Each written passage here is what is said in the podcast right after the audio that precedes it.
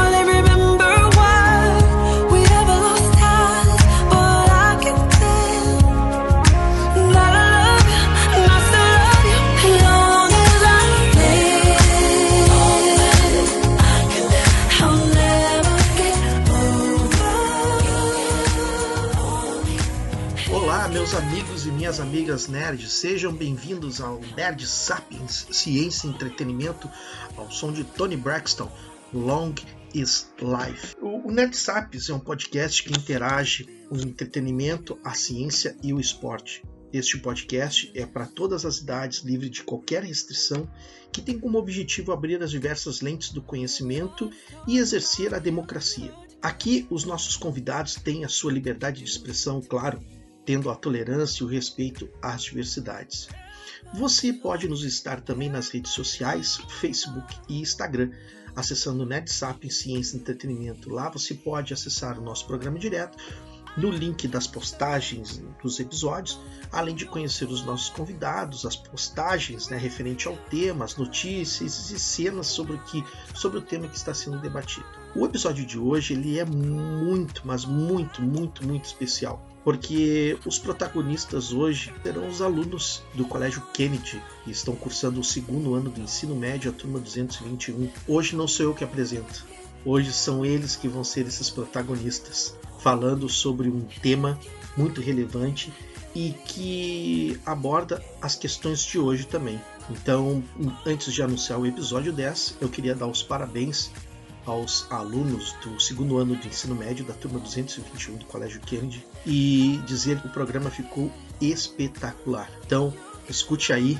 o episódio 10, Revolução Industrial e o trabalho na atualidade.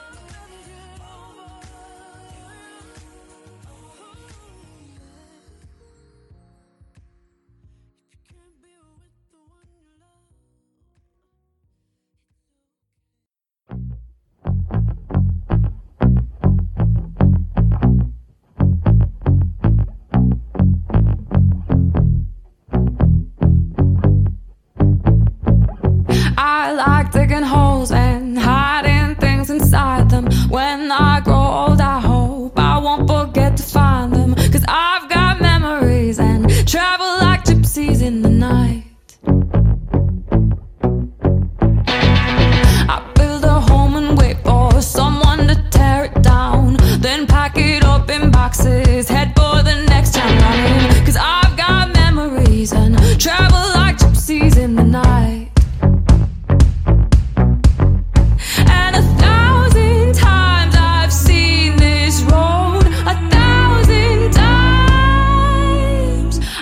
no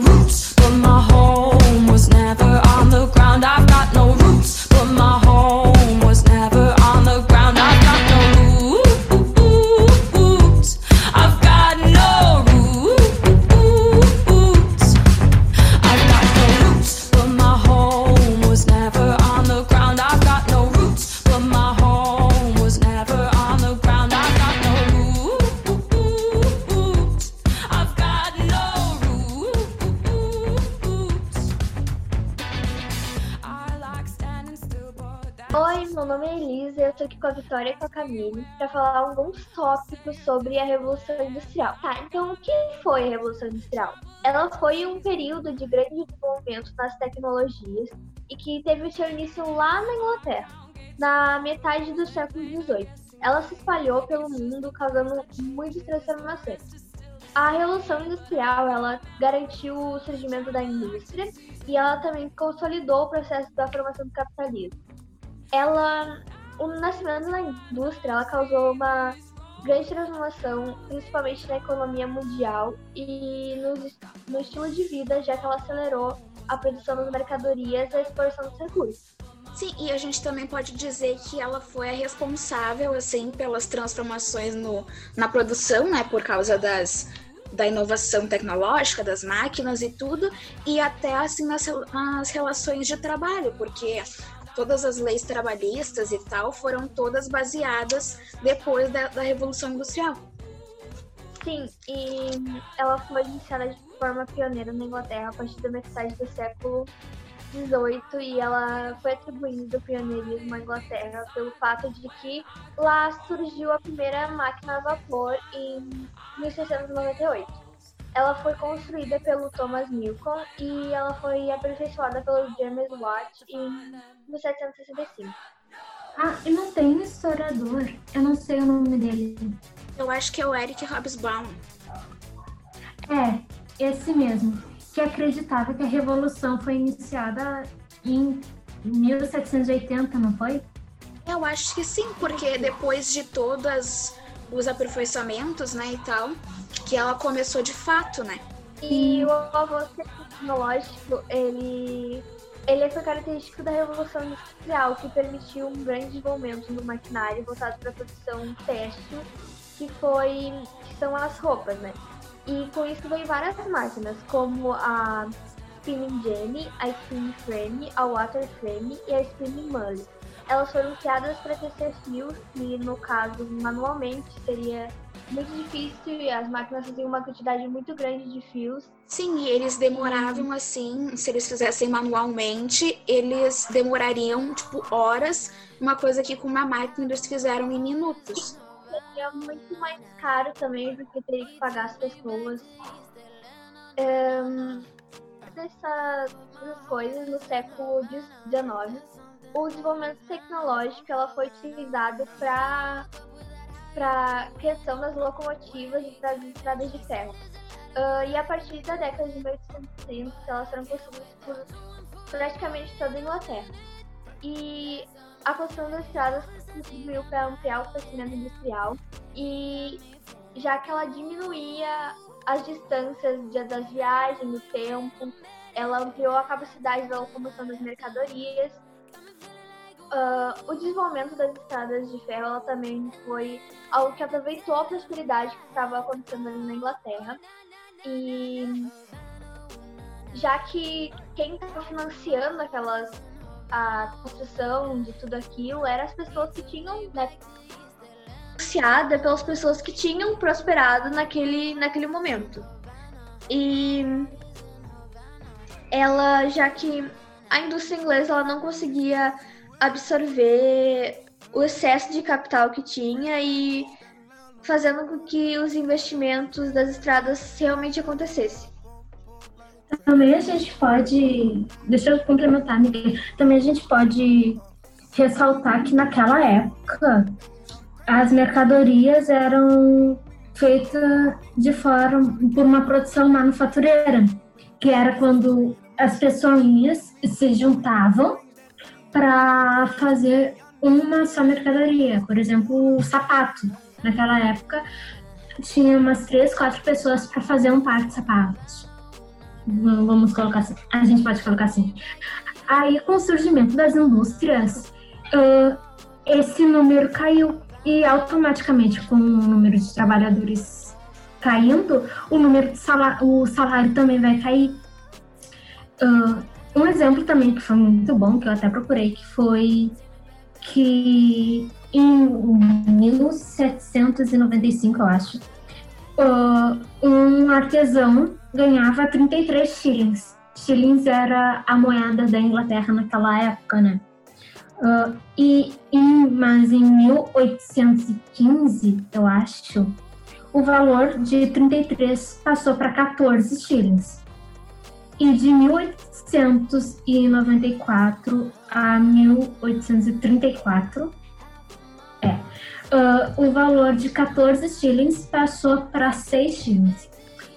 Com isso a gente pode perceber, né, que o número, o salário daquela época começou a decair muito, porque um trabalhador apenas comandava uma, poderia comandar um setor inteiro. Sim, a né? mão de obra uh, humana ela desvalorizou muito na, naquela época. Porque não precisava Sim. de muitas pessoas para comandar uma máquina, né? Tipo, uma pessoa e tava bom. Então, tipo, não precisava de muitas pessoas. Então, era, tipo, muito desvalorizado o bagulho. Então, né, o salário caiu, tipo, praticamente para nada. Exato. Mas também a gente pode falar que naquela época, não é que nem atualmente, né? Óbvio, óbvio, óbvio. Porque naquela época não tinha preocupações, não tinha direitos trabalhistas, sabe? Sim, naquela então, época, um... as pessoas não podiam reclamar daquilo que estavam oferecendo para elas. Não tinha algo que elas pudessem ir ali e dizer, nossa, eu tenho meus direitos, eu quero aquilo ali. Sim, por exemplo, um, eu, se fosse lá trabalhar, numa máquina, se eu prendesse a minha mão dentro da máquina e o meu dedo fosse arran... meus dedos fossem arrancados fora, eu não poderia reclamar de nada. Eu Sim, deveria ficar tipo... Seria só dispensada, porque não, não tem direito. Iriam colocar outro no meu lugar para poder ter mais eficiência no trabalho, a gente pode colocar assim. É. Porque Sim. com dedo menos. E era algo que acontecia muito naquela época, isso, as pessoas se fraturarem no trabalho, né? E, tipo, Sim. não reclamar.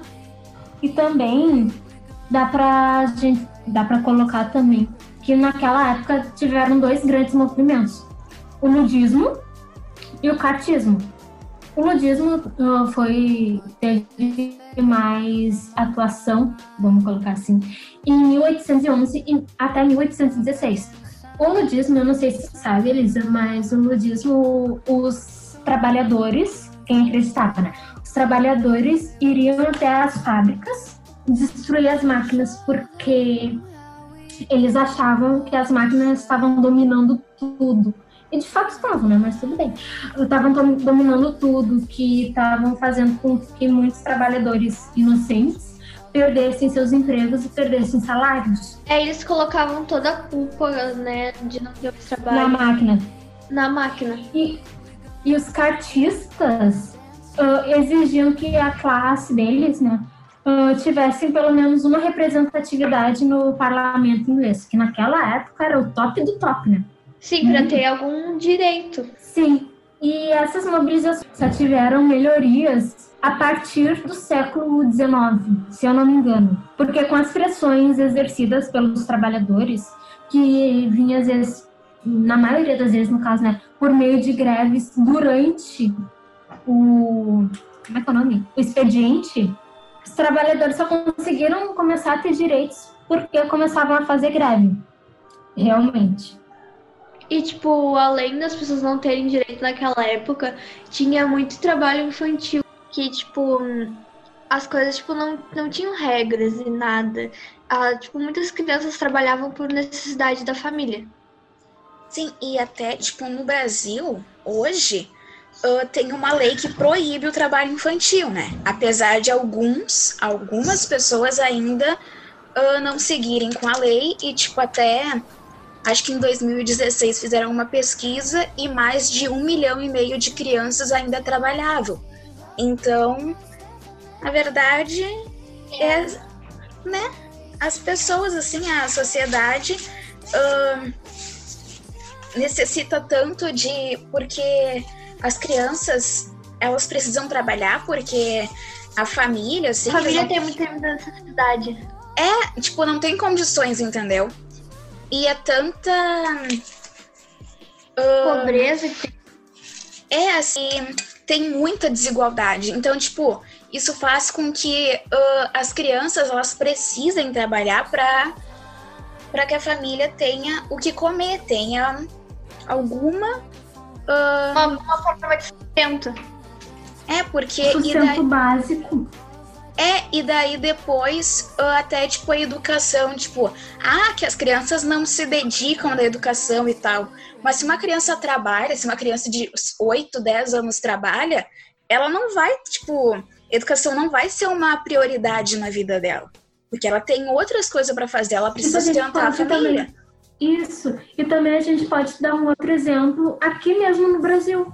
Muitas crianças de periferia acabam não indo para a escola para poder ajudar a mãe ou o pai com a gente vê isso tipo, diariamente no nosso dia a dia é e a, só tipo, agora a gente vai e sai é, tipo assim, tu sai ali na sinaleira, tu, tu sempre vê alguma criança que tá trabalhando. É uma coisa que já virou, é tão normal que a gente nem. Rotina. É, é uma coisa tão normal que a gente nem percebe mais. Mas é assim, ó, é uma a situação. A gente nem para pra pensar. É, mas é uma situação assim, tipo, horrível do país e não só do Brasil, mas assim no mundo, né? Acontece muito. Sim, tipo, tornou um bagulho muito Isso. normal, assim, que não deveria ser, né? Não de... A gente não deveria ver uma criança na rua, no sinal, trabalhando e, tipo, nem perceber, porque, tipo, é um bagulho rotineiro, só que não deveria ser.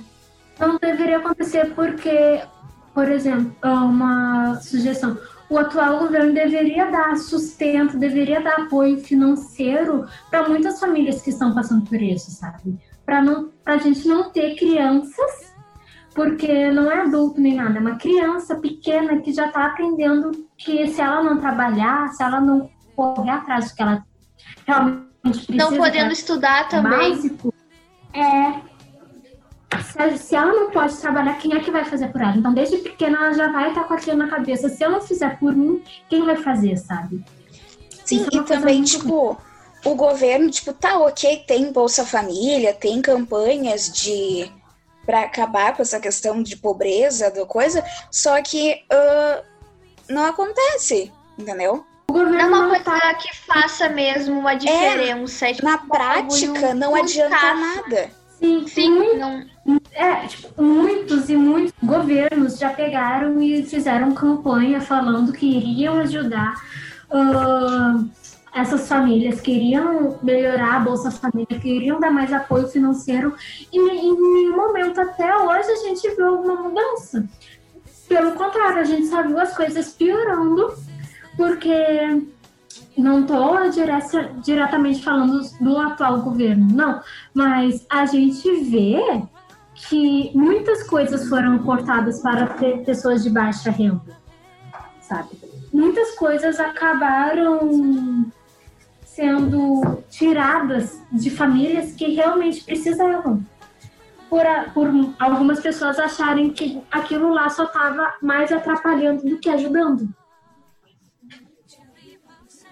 Sim, é como se fosse um cômodo essas coisas. Tipo, educação também é tirada dessas pessoas e, tipo, é que nem naquela época, tá ligado? Porque as, as crianças tinham que trabalhar, tipo, horas e horas por dia e não tinham como ir na escola e sempre foi um bagulho precário. Então, tipo, não tinha nada que desse um apoio. Nem a família naquela época podia falar: não, tu tem que ir para a escola. A escola é mais importante do que esse trabalho. Não, a família precisava da ajuda daquela criança ou daquelas crianças para conseguir sobreviver, para conseguir levar uma comida para janta, sabe? Para conseguir manter o sustento de uma casa que eles tinham que ter naquela época. Até hoje tem que ter, mas. Para ser o mínimo dentro de casa. Isso a gente pode colocar muito na atualidade. Muitas pessoas também precisam. E por que que a revolução ela aconteceu primeiro na Inglaterra? Uh, na verdade, essa é uma pergunta bem assim recorrente, né, dos alunos, porque os professores de história, de geografia, sei lá, falar que é na Inglaterra, Revolução Industrial e tal, e tu fica tipo, tá, mas por que, que começou na Inglaterra? E isso a gente até pode dizer que foi até um acaso, mas também foi pela questão histórica inglesa, porque esse desenvolvimento tecnológico e industrial ele só foi possível porque a, a burguesia se tornou uma classe, o que garantiu o desenvolvimento dessa economia, uh, levando na direção do capitalismo. E isso tipo aconteceu lá no século 17, no início assim da Revolução Gloriosa, que seria uh, a consolidação do fim da monarquia absolutista. Depois disso, até porque por causa da Revolução Puritana, em 640, a Inglaterra se transformou em uma monarquia constitucional parlamentarista, em que o poder do rei ele não estava acima do parlamento e nem da Constituição. Então, o rei ele não tinha mais tanto poder. Então, a burguesia ela começou a, a, atender aos interesses econômicos da classe. Uh, e da, isso principalmente uh, ocorreu depois dos atos de navegação, porque foi uma lei que decretava que, os, que mercadorias que com, compradas ou vendidas pela Inglaterra, elas só seriam transportadas por embarcações inglesas. Isso, de certa forma, protegeu o comércio e enfraqueceu a concorrência, porque a Inglaterra controlava todas as rotas comerciais marítimas da época. Isso fez com que a burguesia inglesa uh, ficasse muito, muito rica e o capital foi se acumulando. E esse capital, ele foi o que uh, começou com o desenvolvimimento das máquinas e da instalação das indústrias. Mas assim, se tu pensar, não é preciso só dinheiro para tu ter uma indústria, tu ter as máquinas a vapor, tu ter as, uh, todos os aparelhos tecnológicos. Tu precisava de uh, trabalhadores.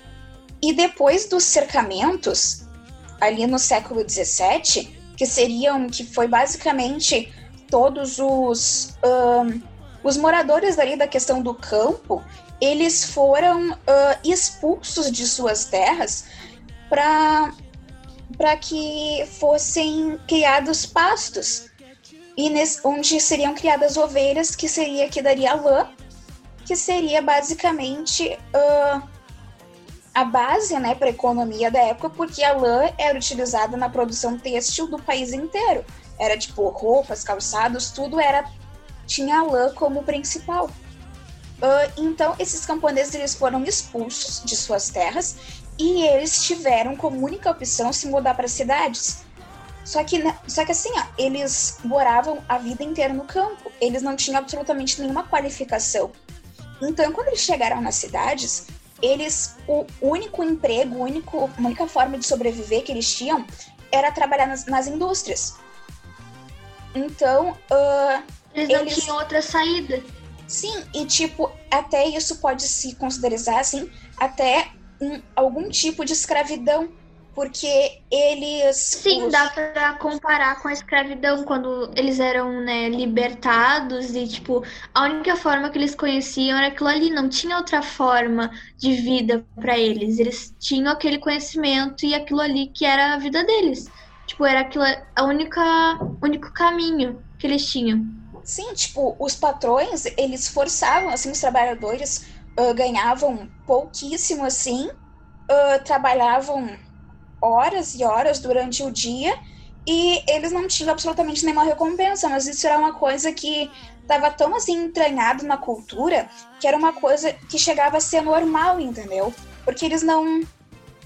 Eles não protestavam contra isso, era uma coisa que eles não tinham nenhum conhecimento de que aquilo era errado e eles só aceitavam porque eles precisavam daquele daquele dinheiro, assim mesmo que seja pouco, era a única fonte de renda deles. Então não tinha o que fazer, eles só continuavam trabalhando. Era eles... a única coisa que eles tinham para sobreviver. É, então eles trabalhavam até cair de exaustão, porque uh, eram assim mais de 16 horas por dia, mas eles não tinham outra opção. E tipo assim, até quem. Ah, mas eu não quero trabalhar. Se tu. Se uma pessoa fosse assim, pega, assim, andando assim, só pelas ruas, assim, sem fazer nada, ela podia ser, tipo assim, uh, morta, ela era agredida fisicamente, assim, e tudo, porque ele, eles não. Eles eram punidos porque eles não estavam dando nenhum lucro, porque eles não estavam ajudando. E, tipo, eles saíram uh, da casa deles, do, da família deles, assim, de onde eles nasceram, para ir para um lugar e eles foram totalmente uh, assim. Eles eram praticamente objetos das pessoas. Sim, eles eram propriedade. Eles não tinham direito de nada. E também, assim, ó, se a gente for citar as indústrias, uh, a base seria o ferro e o carvão. O carvão, principalmente, porque, assim, ó, máquina a vapor. Elas eram. O que fazia com que elas funcionassem era o carvão. Então. Uh, Naquela época. Sim, o carvão era praticamente assim. Né? E era, era muito, tinha muito carvão. Então, só que eles começaram a pegar esse carvão e usar para tudo. E, assim, as áreas desmatadas até para a criação de espaços, assim, para as ovelhas e tal, uh, assim, a todo o meio ambiente ele foi completamente assim desgastado. Porque os recursos naturais eles acreditavam que era uma coisa assim uh, ah não vai acabar nunca entendeu? Um negócio inesgotável então é então vamos usar entendeu? Vamos usar sem limite sem ter nenhum controle eles só usavam foi um bagulho muito abrupto na época tipo Sim. eles usavam assim sem sem pensar, tipo, nossa, pode acabar uma hora ou, ou algo do tipo. É, não, eles só Naquela usavam. Época, eles não pensavam que em algum momento isso tudo iria acabar. A hora ia ter um impacto.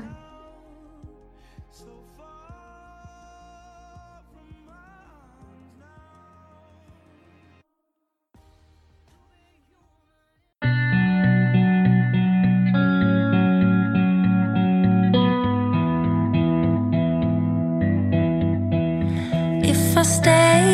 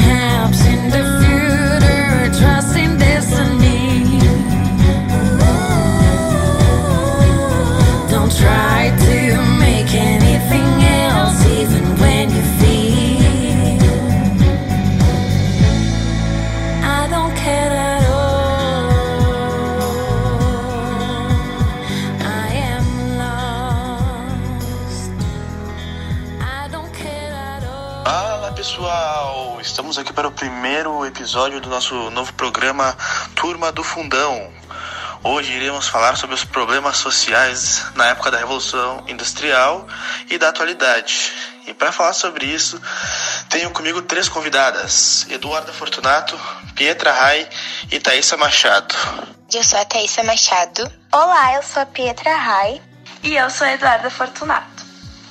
Então, para a gente falar sobre a Revolução Industrial, a gente tem que entender o que, que ela foi, certo? Ela foi um período de grande desenvolvimento tecnológico que teve início na Inglaterra ali pelo século XVIII e se espalhou pelo mundo inteiro, causando grandes transformações.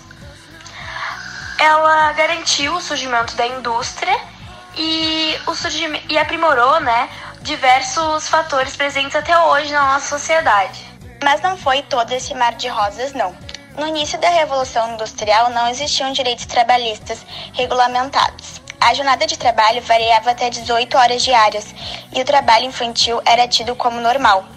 A mortalidade infantil era muito alta dentro das fábricas. Atualmente, há leis para preservar não só os menores de idade, como também os trabalhadores adultos e as jornadas de trabalho pesadas. Muito bem lembrado, Pietra. Uh, talvez muito por causa disso, hoje em dia temos leis que dão benefícios a mais para os trabalhadores e também protegem as crianças de ter que trabalhar sendo muito novas.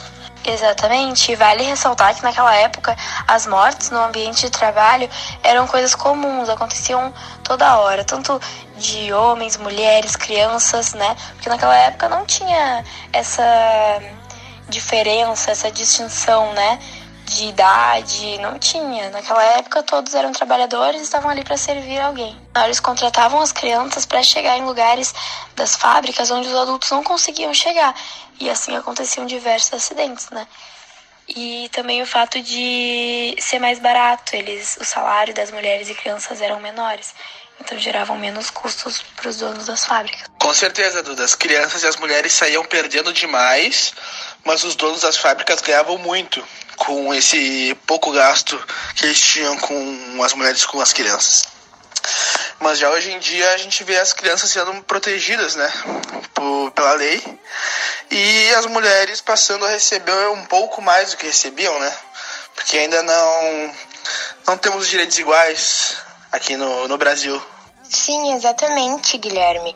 E o absurdo que naquela época eles não remuneravam os acidentes. Então, se tu fosse pro hospital, era tudo por tua conta, eles não pagavam. Hoje em dia, o bom é que eles cobrem tudo, eles pagam o hospital e te pagam em casa enquanto tu tá se recuperando diferente das leis trabalhistas atuais, né, Thaisa? Porque hoje em dia, qualquer acidente no ambiente de trabalho é remunerado desde uh, a consulta, aos exames, a tudo que for necessário ao paciente, né, ao funcionário. Tá aí, meninas, perfeito. Mas vamos voltar então ao assunto principal, que é a Revolução Industrial, que fala muito sobre a evolução das máquinas de antigamente para até hoje em dia, né? Então, fale um pouco sobre isso, como eram, como são hoje em dia e como funcionam ou funcionavam. Exatamente, Guilherme. Então, vamos falar sobre isso. Revolução industrial, evolução. Que evolução, né? A evolução do feitio, do artesanal, né? A gente deixou de usar aquele trabalho artesanal para usar as máquinas, certo? Máquinas a vapor, máquinas a, a carvão, né? Madeira. Enfim, eram matérias-primas, né, que eram utilizadas para o funcionamento das máquinas. Precisavam de pessoas? Precisavam de pessoas lá para operar as máquinas, né, os funcionários. Porém, muito menos funcionários, não era necessária aquela quantidade que a gente precisava antes. Então, muitas pessoas foram demitidas. Muitas pessoas ficaram sem trabalho, muitos homens, muitas mulheres, crianças, muita gente ficou desempregada. Porém, né, óbvio, para os donos das fábricas foi excelente porque era menos gasto, uh, as máquinas eram né, perfeitas, elas faziam as coisas com muito mais perfeição, muito mais aptidão do que uma pessoa, né? Isso é óbvio. Sim, exatamente, Duda. Uh, gerando menos custo e uma excelente produção, o porquê que iam precisar das pessoas. Então, eles reduzem muito os funcionários. Então, como as meninas já falaram, com o passar do tempo, a tecnologia foi crescendo e no lugar dos trabalhadores foram colocando as máquinas. E essas máquinas foram criadas para diversas funções e elas são movimentadas através da inteligência artificial, que são programadas pelos computadores e não mais como antigamente, que era utilizado o carvão mineral. E além das tecnologias e do novo mecanismo de produção, a gente também pode afirmar que a indústria atual só existe em razão da inovação das formas de trabalho e produção, fazendo com que o aperfeiçoamento por melhores condições de trabalho nas indústrias que não existiam passassem a ter um papel fundamental, como uma preocupação com o meio ambiente. Pois é, meninas, uh, que o Brasil normalmente gera muitos empregos, né? Mas também tem várias pessoas que não conseguem uh, vaga de emprego e tem que ir pra rua dar o seu jeito. Como alguns refugiados, né? Que se posicionam em vários lugares de Porto Alegre para vender suas roupas, uh, óculos e demais coisas, entendeu? Então nem tudo é um mar de rosas. Exatamente, Guilherme. Apesar de toda a tecnologia e a gente ter várias indústrias, a gente não consegue abraçar todo mundo. E inúmeras pessoas que moram em periferias e têm outra realidade de vida, acabam tendo que trabalhar nas ruas e as crianças também uh, acabam trabalhando na rua para ajudar os pais, uh, trabalhando em semáforos, uh, trabalhando em empregos dos, domésticos, ajudando as mães. Pois é, Pi, é complicada a situação dessas pessoas que moram ou até trabalham na rua, né? Pois podem ser assaltadas muito facilmente, né? Apesar de, na época que a gente está vivendo agora, o vírus que está atualmente uh, atrapalhando muito todos, pode infectar muito fácil uma pessoa que trabalha e mora na rua, né? Pois a imunidade dessas pessoas são muito baixas diferentemente das pessoas que têm condições financeiras, que podem pagar tratamento e tal, e se pegar uma vez as pessoas que moram na rua pode ser fatal muito mais facilmente do que para as pessoas que têm condições, né? Então é ruim. Mas como a gente dizia, né? Tem gente que não tem condição e precisa batalhar para sustentar seus filhos. Então é o único jeito que Sim, e é bem complicado. Mas a gente deve valorizar essas pessoas batalhadoras, né? E devemos valorizar também as indústrias, pois quase todos os produtos que utilizamos e consumimos foram passados antes pela indústria, né? Como a indústria de alimentos, de calçado, indústria de informática, de petroquímica, de extração de petróleo, indústria de eletrodomésticos, indústria de automóveis. Então, né, quase todos os produtos que a gente utiliza foram efetuados pela, pelas indústrias, né? Então tá, meninas. Muito obrigado pela participação. Uh, acho que ficou muito bom o programa, pois todos interagiram muito bem, conseguimos explicar tudo direitinho e acho que ficou bonito. Então, muito obrigado de verdade. Valeu, gurizada. Até a próxima. Tamo junto.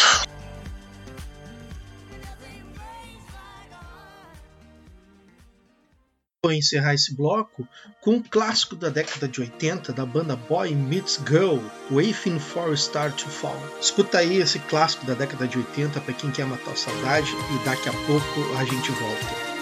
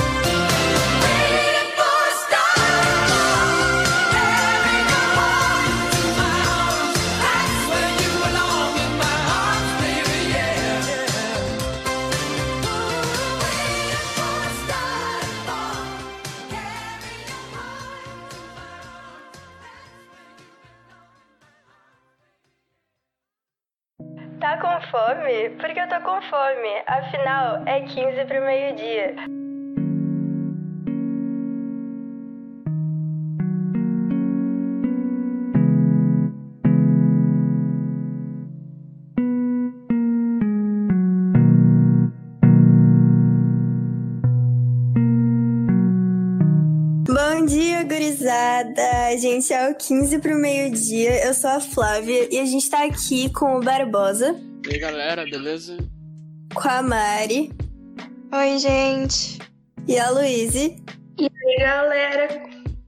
E basicamente o tema do nosso podcast de hoje é Revolução Industrial. Então esses três aqui vão fazer um resuminho para vocês, para quem é meio leigo, tá meio desatualizado aí no assunto.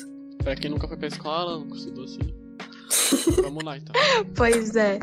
Então, a primeira parte da Revolução Industrial aconteceu com o aparecimento das indústrias de tecido de algodão e com o aprimoramento das máquinas a vapor, que foi que contribuiu muito para a continuação da Revolução.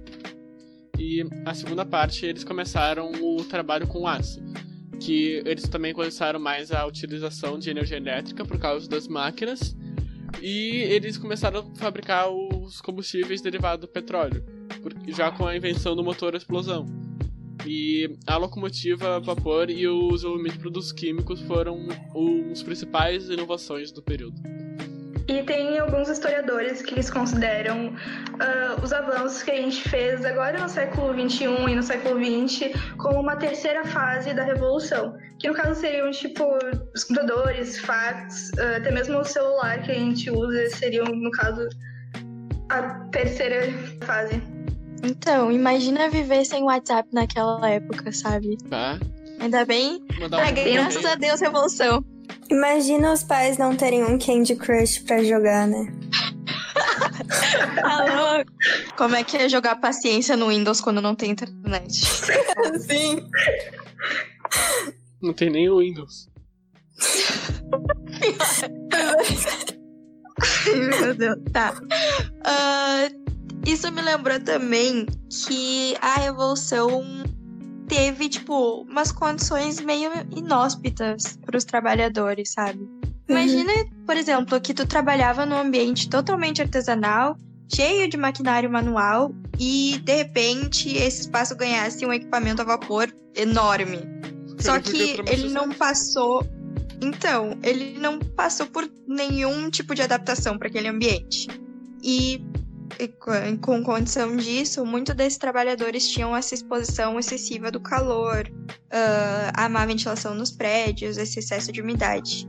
E foi, obviamente, que eles começaram a sentir esses efeitos e, tipo, a saúde deles foram muito prejudicadas. E eles ainda correram muito risco de sofrer acidentes mais graves, né? Sim, imagina, tipo, tu chega no trabalho, tu, ah, tá demitido, por quê? Porque tem uma máquina que faz o trabalho 10 vezes mais rápido. Exatamente. O cara ser trocado por uma máquina é complicado. Imagina, tipo, o tanto de gente que ficou desempregada depois disso, sabe? Tipo, o que não causou na família do cara e tal. Principalmente se ele for o provedor da família. É, então. Verdade, tipo, por um lado foi bom porque ajudou, tipo, em questão de saúde para as pessoas, né, que trabalhavam, mas Sim. por outro lado foi, tipo, bem ruim por causa dos desempregos, como vocês falaram. Pois é. Então, toda essa conversa de, de revolução industrial me lembrou de um jogo que fala um pouquinho sobre isso e ele se passa na Inglaterra. Tipo, eu não lembro muito do jogo, alguém sabe o que, que é? Inglaterra? Tipo... É. Acho que é o Assassin's Creed o Syndicate.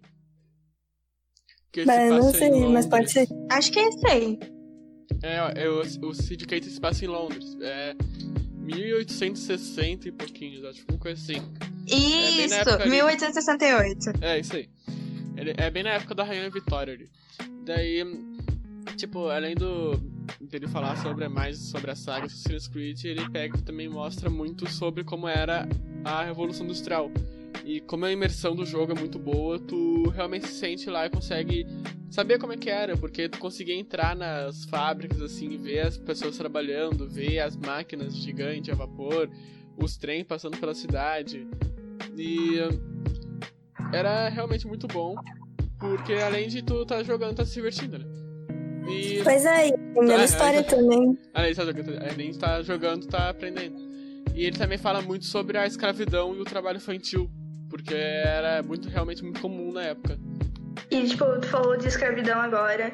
E eu acho que é legal só adicionar para dar um contexto, assim, quem, para quem tá ouvindo, que esse negócio todo da escravidão começou há muito, muito tempo atrás, tipo, nas primeiras civilizações que existiram, tipo a Suméria na Mesopotâmia, e acabou se tornando, infelizmente, uma coisa muito comum na maior parte da Europa, lá no início da Idade Média. E até hoje, assim, no século XXI, ainda existe em alguns países, tipo Reino Unido, ah, Estados Unidos também. Ah, e um exemplo muito claro que a gente consegue ver é a produção em massa de roupas, tipo lojas como a Zara, como a Renner, até aqui assim no Brasil, que claramente usam esse tipo de trabalho, sabe? E dá até pra ver, tipo, às vezes tem algumas etiquetas e algumas roupas tá escrito, tipo, ah, tá lá, feito no Vietnã, ou alguma coisa assim. Exatamente. É, se eu não me engano, em 2016 foi feita uma pesquisa mostrando que, tipo, 40 milhões de pessoas em todo o mundo já foram submetidas a essas atividades de escravidão. Sendo que acho que 71% das vítimas eram mulheres e 29% eram homens. Voltando naquele negócio ali das lojas, a gente vê que essa escravidão moderna ela é mais comum em nações mais desenvolvidas, que são responsáveis porque elas acabam importando bilhões de dólares em mercadoria produzidas, tipo, suspeitamente. Então a gente vê que se eles estão fazendo muita coisa muito rápido por pouco dinheiro, só pode estar relacionado à escravidão, né? E o Brasil. é suspeito por uma produção tão barata, né? Pois é, exatamente. E várias vezes. Tipo, comparar. Mas várias vezes não é nem.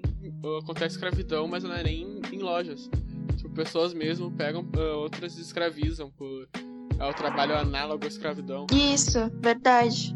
Pra quem talvez é, esteja se perguntando, o Brasil registrou uma taxa de 1,8 pessoas em condição de escravidão moderna para cada mil habitantes. O que é uma coisa, né? É um, é um significado. E mesmo que toda essa história de escravidão tenha legalmente sido abolida há muito, muito tempo atrás, a gente sabe que por baixo dos panos a coisa não é bem assim. E tanto que, tipo, no final dos anos 90, tu vê, tipo, não faz tanto tempo assim, apareceram várias evidências de escravidão e tráfico infantil, tipo, em plantações de cacau, assim, sabe? E também durante o século XIX, lá no iníciozinho do século XX, muitas crianças de tipo uma faixa etária parecida com a nossa até por aí, tipo dos 14, quer dizer, dos 5 aos 14 anos, mais ou menos, 15. ah, famílias muito pobres assim na Europa não tinham condições de ah, ter uma renda que sustentasse a casa inteira. Às vezes, sei lá, não, só não ter emprego suficiente, ou então tinha alguém debilitado na família que não podia trabalhar. Então acabavam mandando muitas crianças, essas crianças, para trabalhar em fábricas, em agricultura, em mineração, que são esses ramos que não tem tanta regulamentação, tanta supervisão. Então ficava mais fácil desse tipo de coisa acontecer, sabe? Muitas crianças dessas tinham turnos assim de trabalho ridiculamente altos, sabe? Tipo 12 horas assim. Imagina. Cara, 12 horas é muito tempo. E pensa pra uma criança, tá ligado? Tra- Trabalhar em uma mina. Nossa. Pois é, porque não era trabalho fácil, né? Tipo, Mas É 11 muito anos com uma cansativo. na mão, tá ligado? então. Se eles não faziam os negócios, eles eram, tipo, era, apanhavam, né? É, então, não tinha. Não, não Tá louco, tudo se girava, era criança, se era não sei o que, se era idoso. Pois é.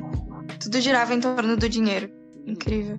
Ainda bem que hoje em dia a gente tem o PNST, que é a Política Nacional de Saúde do Trabalhador, que lida com todas essas questões de, de saúde do SUS e dos nossos direitos de trabalhador. É assim que se chama, é P? Como é que é? PNST. Ah, tá. Eu não sabia Eu que era assim não- que chamava, mas sabia que tipo, existia alguma coisa assim. Pois é, eu É. também não. Mas que bom que criaram, né? Porque, pelo amor de Deus. Ainda Mas, gente, tipo assim, ó. Não entendo nada de saúde, confesso. Não entendo nada de sigla também. Mas tava vendo esses dias, tipo, algo relacionado à arte. Principalmente a arte moderna, que teve, tipo, influência no, na Revolução Industrial. E aí eu tava pesquisando, tipo, referências assim para mim poder usar para fazer um desenho. E eu achei uma obra da Tarsila do Amaral, que é Operários. Daí eu fui ver e ela, tipo, retrata sobre a Revolução Industrial. Aí eu vim comentar aqui. Que é, são várias caras, assim, das pessoas e... As, Isso as... tem a indústria atrás. Arte moderna, eu só conheço aqueles mais famosos mesmo. O Pablo Picasso, Salvador Dali, Claude Monet. Claudio Monetti eu não conhecia tanto, fui ver mais ele sobre agora, que é. Ele fez um quadro, A Impressão Nascer do Sol. É muito bonito. Ele é. Tipo, ele fala sobre como. A, tipo, ele não fala muito, mas ele mostra como a natureza foi prejudicada por causa também das indústrias. E o Salvador Dali não foi aquele que fez o quadro em que as coisas estavam derretendo? Ah, sim, é, lá, é a persistência da memória. É muito bom. E, é, acho que é isso. Se eu não me engano, esse quadro é uma crítica à Primeira Guerra. É, mas eu, eu não tenho certeza. Uhum. Eu acho que a gente chegou a ver ele na escola. Em algum, em algum dos livros, eu não lembro se era história ou se era geografia, ou até mesmo na aula de artes, ah, mas é, eu acho que. não sei, né? Vai saber. Eu não sei, mas sei que na aula de arte a gente viu bastante a, a Frida Kahlo, né? Sim, é verdade. E ela também, ela também teve influência. Porque foi na época do dadaísmo, expressionismo, Isso, cubismo, esses negócios. Ficou mais famoso, não mais famoso, mas tipo, veio mais à tona na era industrial. Que era por causa da Sim. arte moderna. Porque, tipo, as pessoas começaram a ver a, as indústrias e coisas tipo aqueles máquinas que eles nunca tinham visto antes. Tudo era trabalho manual, de repente tu vê tem um negócio de gigante martelando os ferros. Chegou a tecnologia, né? É isso, cara. Caraca, isso aqui é muito tecnológico, é futuro, muito moderno. Muito futurista. É, a gente tem que botar isso nos desenhos. Daí começaram a pegar fazer um desenho mais moderno, mas sim. Sim. É que também os conceitos deles de moderno era muito diferente do que a gente teria hoje, né? É verdade. É que Sim. passou muito tempo também, né? É, até mesmo de arte, sabe? Tipo, como eles imaginavam que seria uma arte moderna, uma arte mais futurística mesmo. É, eu racho o bico toda vez que, tipo, eu penso que lá atrás, nessa época, os caras pensavam que, tipo, ah, 2020, vamos estar tá no ápice da tecnologia, carro Nossa, voador pra todo mundo. Aqui Exato. estamos em 2020 sem poder sair de casa. É, gente furando quarentena. Por uma coisa que a gente mesmo criou. Terra plana. Aí é complicado. É igual aquele que quando lançaram De Volta pro Futuro, que ele, o McFly... Ele o vai... skatinho. É, o McFly ele vai pra 2019, ele vai pra 2019, daí ele chega lá com um skatinho, tênis que arruma sozinho, os, os arquitetos... Os hoverboard, assim, flutuando. Coitados, eram iludidos. Eu me lembro, acho que foi início do ano passado, que foi o dia que ele veio pra cá, daí todo mundo falando, tipo, ah, 2020, 2019 ainda não temos coisa, cadê o skate voador, cadê o não sei o quê? E eu me lembro até que a Nike fez um tênis baseado no filme. Que ele realmente ajustava sozinho, assim, igual o tênis da Nike. Às vezes eu fico pensando, tipo, imagina. Tipo, a gente fala uns, uns negócios tipo, ah, e se eles inventarem. Uh, sei lá, um carro que voa daqui a 40 anos. Aí vai passar 40 anos e a gente vai estar, tá, tipo. Cadê os carros voadores? Cadê os carros, é. exatamente. a gente também é um pouco iludido, vai dizer. É verdade. Ah, mas pelo menos a gente tem esperança que um dia vai evoluir alguma coisa, né? É que eu pois acho. É. é que eu acho que agora, tipo, no ritmo que tá a tecnologia, a gente tá num ritmo mais maior do que antigamente. antigamente mas maior é complicado, Gabi. Mais maior de grande. mais maior de grande. Porque, tipo, antigamente as pessoas realmente não tinha tecnologia, né? Mas com a tecnologia que a gente tem agora, eu acho que é muito mais fácil da gente conseguir evoluir mais rápido, sabe? E realmente tipo, chegar é. a 2040 e tá o, os carros voadores. Há um tempo atrás, se a gente for parar pra pensar, o Nokia tijolão era tipo a nossa maior tecnologia, Sim. tá ligado? Isso é muito louco.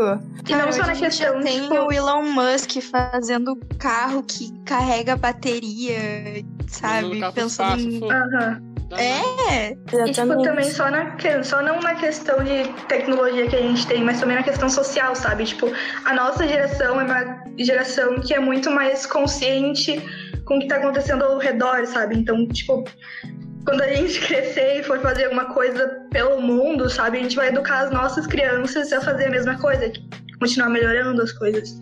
Olha, eu espero que sim. Espero que os jovens de hoje em dia tenham uma consciência boa pra continuar. Pelo menos a maioria. Chegar no futuro e conseguir arrumar o planeta. Tomara. Arrumar eu não sei, porque depende, tipo, de muita gente, sabe? Mas, tipo, melhorar, acho que é bem possível. Então, gente, para encerrar o podcast de hoje, a gente veio aqui fazer umas recomendações sobre esse assunto, até, tipo, coisas que a gente acha que. Ah, é, que a gente acha que vão ser legais, assim, de, de ver. Sobre a... E a minha. Sobre a Revolução Industrial, óbvio. E a minha recomendação é um podcast do Jovem, Jovem Nerd que ele fez sobre Revolução Industrial. Uh, Barbosa, tu tem alguma pra Eu- recomendar? Eu acho que eu vou recomendar mesmo o jogo, o Assassin's Creed Syndicate. Além de, tipo, tá, é o Assassin's Creed, tipo, tu vai focar muito mais na história do Assassin's Creed, pá, mas também tu pode dar desculpa falando que tá estudando Revolução Industrial pro, tamanho. É verdade. Mari? Eu tenho uma recomendação de filme que eu acho que muitos já viram ou já ouviram falar, que é a Invenção de Hugo Cabret, que é um filme de 2011 e fala sobre um garoto que vive no século XX eh, numa estação de trem. E quando o pai dele morre, ele deixa tipo um androide, que quando tu conserta ele, ele iria escrever uma, uma frase. Nesse filme ele mostra muita coisa sobre esse século, mostra também a questão do iluminismo na parte da arte, da cinematográfica. É tipo alguma coisa que faz com que a gente se sinta naquela época, queira ajudar o menino a construir as coisas e é muito bom mesmo, vale a pena assistir. Luísa, tu tem alguma recomendação? A minha recomendação é uma coisa assim, um pouco mais atual, mas que eu prometo que tem algum sentido, que é La Casa de Papel. Porque até comentaram, eu não lembro quem comentou sobre o Salvador Dali. A série, ela agrega, agrega não, ela- eles abraçam, digamos assim, a máscara do Salvador Dali como símbolo da revolução deles. Então é muito legal, porque, tipo, Salvador Dali, ele acabou ficando conhecido como um dos maiores geração. Pintores dessa época da Espanha, sabe? Então, sabe, tem um contexto muito legal. Mais alguém quer fazer algum comentário, alguma coisa? Acho que é isso. É isso? Uhum. Então tá, a gente tá encerrando por aqui esse podcast.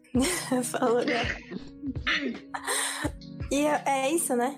Acabou? É isso. É isso. No artesanato nada é dividido no seu processo de produção. Manufatura é pouco dividido, já na indústria subdivisão. Na Inglaterra o pioneirismo se explica pela acumulação de capital com o comercialismo e os cercamentos sei também que vão gerar a mão de obra consumidora da produção. Lutismo, trade unions, cartismo, formas de reação. Primeira fase, ferro e carvão. Monopolismo e o são com o Fordismo, segunda revolução. Primeira fase, Oi, gente, tudo bem? carvão. Hoje a gente está aqui convidado pelo Fabian, um anfitrião no programa Ned Sapiens, e nosso professor de História. Eu sou a Eduarda. Oi, eu sou a Clara. Oi, eu sou a Eu sou a Júlia. E eu sou a Rafa. A gente está aqui no programa para falar sobre trabalho infantil, fazendo uma comparação com o trabalho infantil na, na Revolução Industrial. Então, para contextualizar, vocês estão ouvindo, a Revolução Industrial foi um, uma- um grande momento de transformação que mudou totalmente o cenário de trabalho na época. Foi o primeiro passo para o estilo de trabalho que a gente tem hoje. Mas, por ser o primeiro passo, ele também foi marcado por muitos erros. A grande oferta de mão de obra permitiu que os trabalhadores fossem pagos muito poucos pelas, pelas suas horas de trabalho. E, juntamente com isso, havia péssimas condições nas fábricas, visto que direi- direitos trabalhistas não existiam. Mas como é que era a vida nas fábricas? As fábricas era, eram fechadas, quentes e sujas. A jornada de trabalho variava mais ou menos de 14 a 16 horas. as máquinas eram antiquadas, bem, bem diferentes das que a gente tem hoje, e emitiam gases que deixavam muita gente doente. Os movimentos repetitivos que os trabalhadores tinham que fazer para fazer com que as máquinas funcionassem causavam danos nas articulações e dores muito intensas. Também era exigida uma certa disciplina, tinha fiscais e coisas assim, que quando não era cumprida, era tratada com castigos físicos e multas. Além de tudo isso, todo esse cenário péssimo, o trabalho infantil e das mulheres era a preferência dos empresários, porque eles ganhavam um terço do salário de um homem adulto. Por isso a, a mortalidade infantil na época era muito alta. Mas se era tão ruim assim, por que tantas pessoas ainda trabalhavam? Apesar das condições péssimas que tinha na fábrica, o proletário inglês não podia mandar emprego por simples falta de não ter outra opção. Eles tinham que trabalhar pela sobrevivência, o que muitas vezes nem era possível, porque eles morriam de fome, de frio ou de doenças respiratórias que eram causadas pelas máquinas. Obviamente, isso deixava muita gente furiosa, como o Marx, que criou o Manifesto Comunista na, na época da Revolução Industrial. E, de fato, a, o sentimento de fúria que os trabalhadores tinham fez com que eles organizassem revoltas que fizeram uma certa diferença. Eles conseguiram alguns direitos trabalhistas ao decorrer da Revolução Industrial. Aproveitando a fala da Eduarda, a gente pode afirmar que antigamente a demanda por uma escala de produção acelerada e com domínio total sobre o mercado fazia com que a mão de obra de todos os tipos fosse cada vez mais requisitada, enquanto o salário dos trabalhadores não correspondiam às suas árduas jornadas de trabalho. A partir de então, houve a necessidade de abrir as portas do trabalho para as crianças, já que elas, além de gerar uma renda extra para a família, custarem menos para os empregadores, tinham mais habilidades em manusear as máquinas devido às mãos pequeninas. Hoje em dia, sabe-se que há uma vasta criação de leis regentes que garantem a segurança aos jovens trabalhadores, mas ainda assim, alguns países enfrentam dificuldades em manter a segurança das crianças. E Rafa, ainda tem uma grande demanda do trabalho infantil? Se tiver, quais são os lugares onde isso mais acontece? Os índices do trabalho infantil são bastante alarmantes em países da África, da Ásia e da América Latina.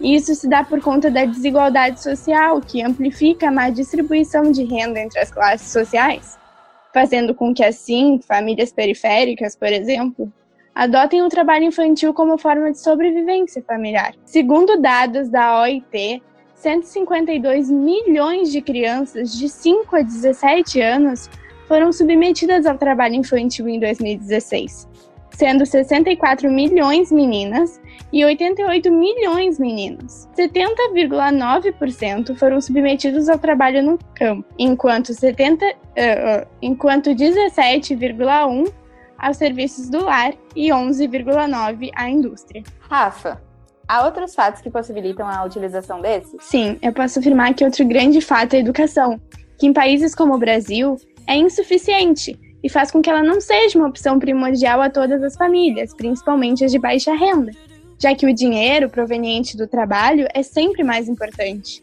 Tá, Rafa, mas e quantas consequências? Há duas consequências claras e gravíssimas desse tipo de trabalho: são as condições escravas e a prostituição, sendo a última uma prática muito comum em alguns estados brasileiros. Mas então, por que é tão difícil barrar esses números? Então, esse é o fato.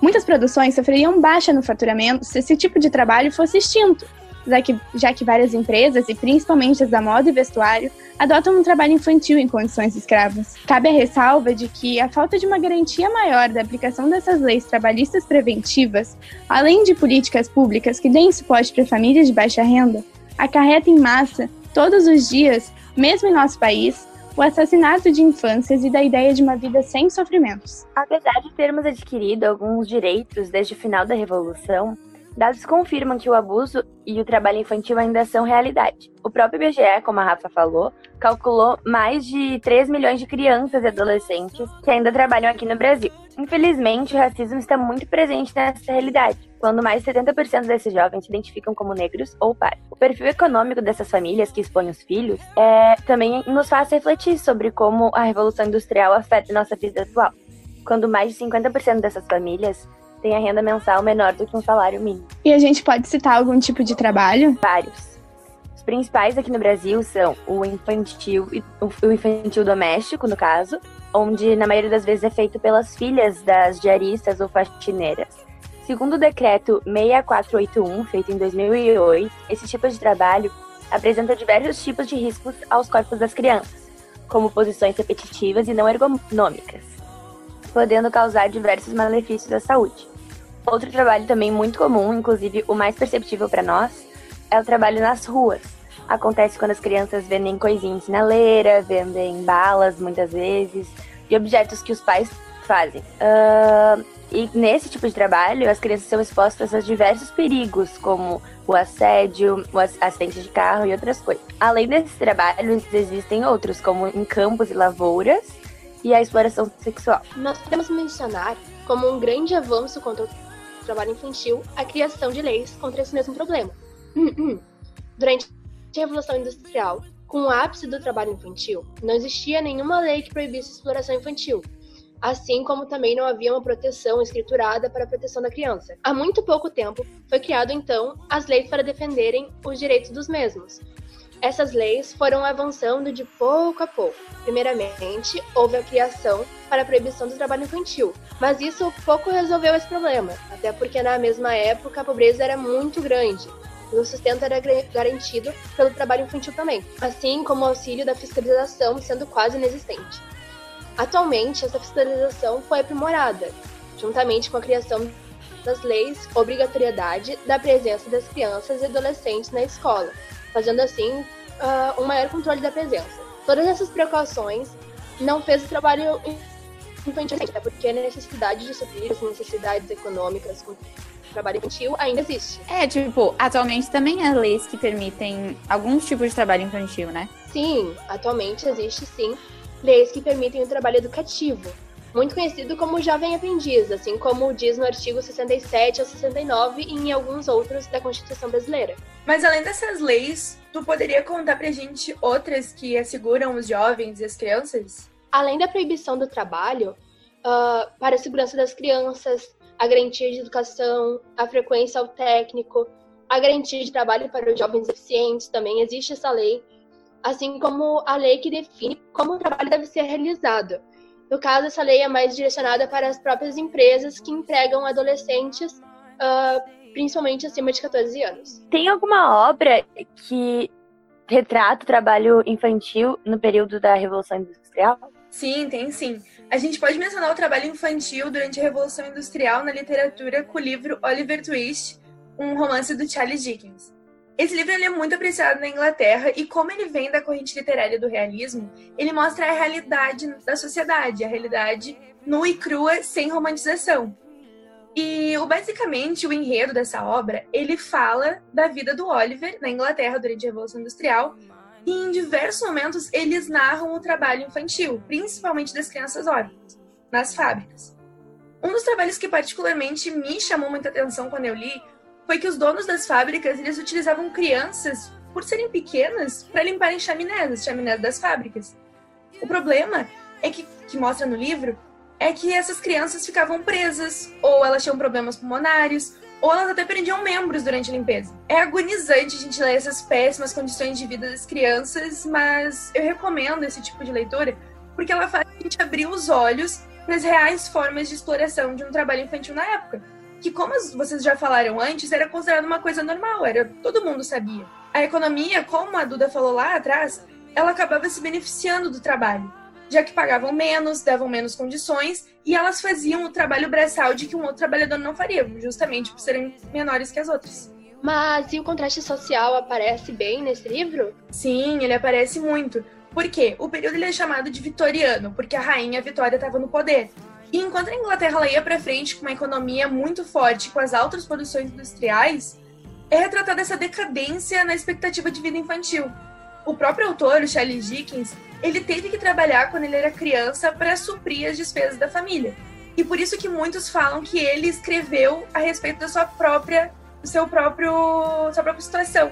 Mas a gente nem precisa ir muito longe. Aliás, no nosso país, no Brasil, existe uma grande desigualdade social e uma enorme exclusão das minorias. E por conta disso, uh, o trabalho infantil, quando a gente vê crianças na sinaleira vendendo bala, pedindo dinheiro, é uma forma de que eles possam ter uma visibilidade que eles não têm, que eles possam ser olhados com uma forma de com um olhar condolente, empático, para que assim as pessoas entendam a dura realidade que eles vivem, não normatizando esse tipo de trabalho, mas ao mesmo tempo é uma maneira viável de fazer com que eles sejam vistos. E, gente, também vale lembrar que o trabalho infantil não começou na Revolução Industrial. Ele era muito comum, por exemplo, nos tempos feudais, quando se o, pai da família morresse, a criança mais velha, o homem mais velho, teria que assumir toda a família e teria que pagar as dívidas que o pai tinha. Era bem presente na época também. Além disso, vários filósofos e até mesmo a igreja normatizavam a questão do trabalho bastante, como se fosse uma forma assim de redenção, salvação ou uma porta para o céu.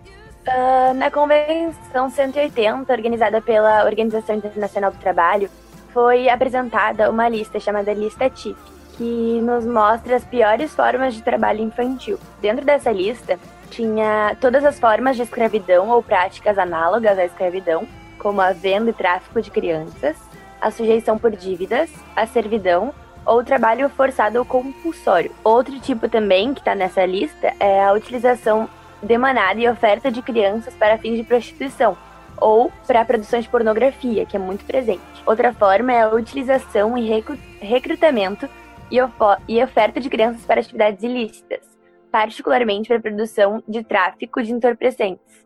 Quando a gente vê famílias passando com crianças para transportar droga de um país para o outro. Falando em lista, uh, o site GreenMe ele apresenta uma lista muito interessante dos 10 países que mais escravizam no mundo, uh, sendo primeiro a Índia, que ela depende muito da economia baseada na mão de obra barata e não qualificada. No caso, praticamente resume a mão de obra infantil.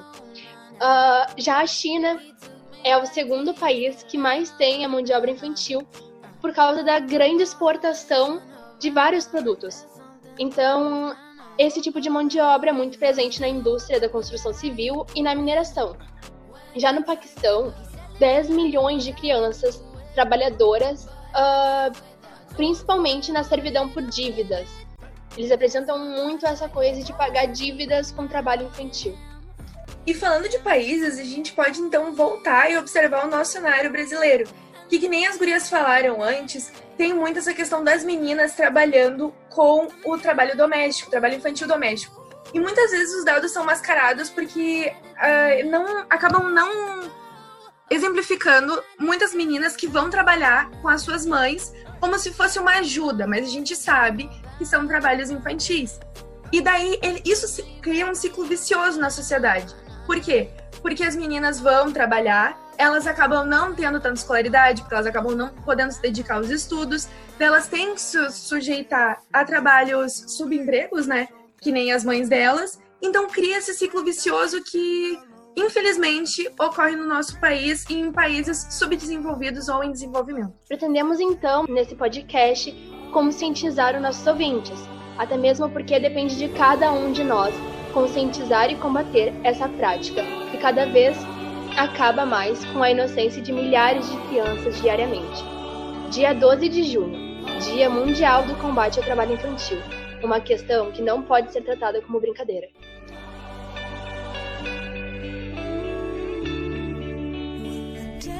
E eu vou fechar o segundo bloco com a música de Jake Savory, Love is on the Line. Fique aí que daqui a pouco a gente volta.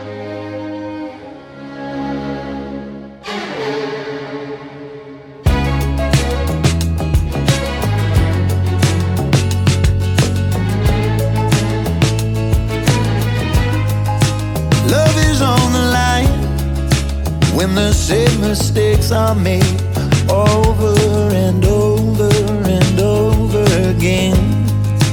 Love is on the line, jealousy fades, and we no longer look back when walking away.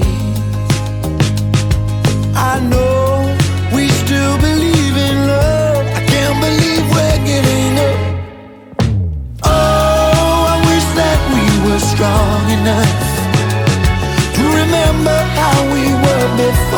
Tried. Oh, the night is never long enough to forget about the lonely nights we cried when our love was on the line. All we ever did was fight. It no longer matters who's wrong or who's right. And after all this time,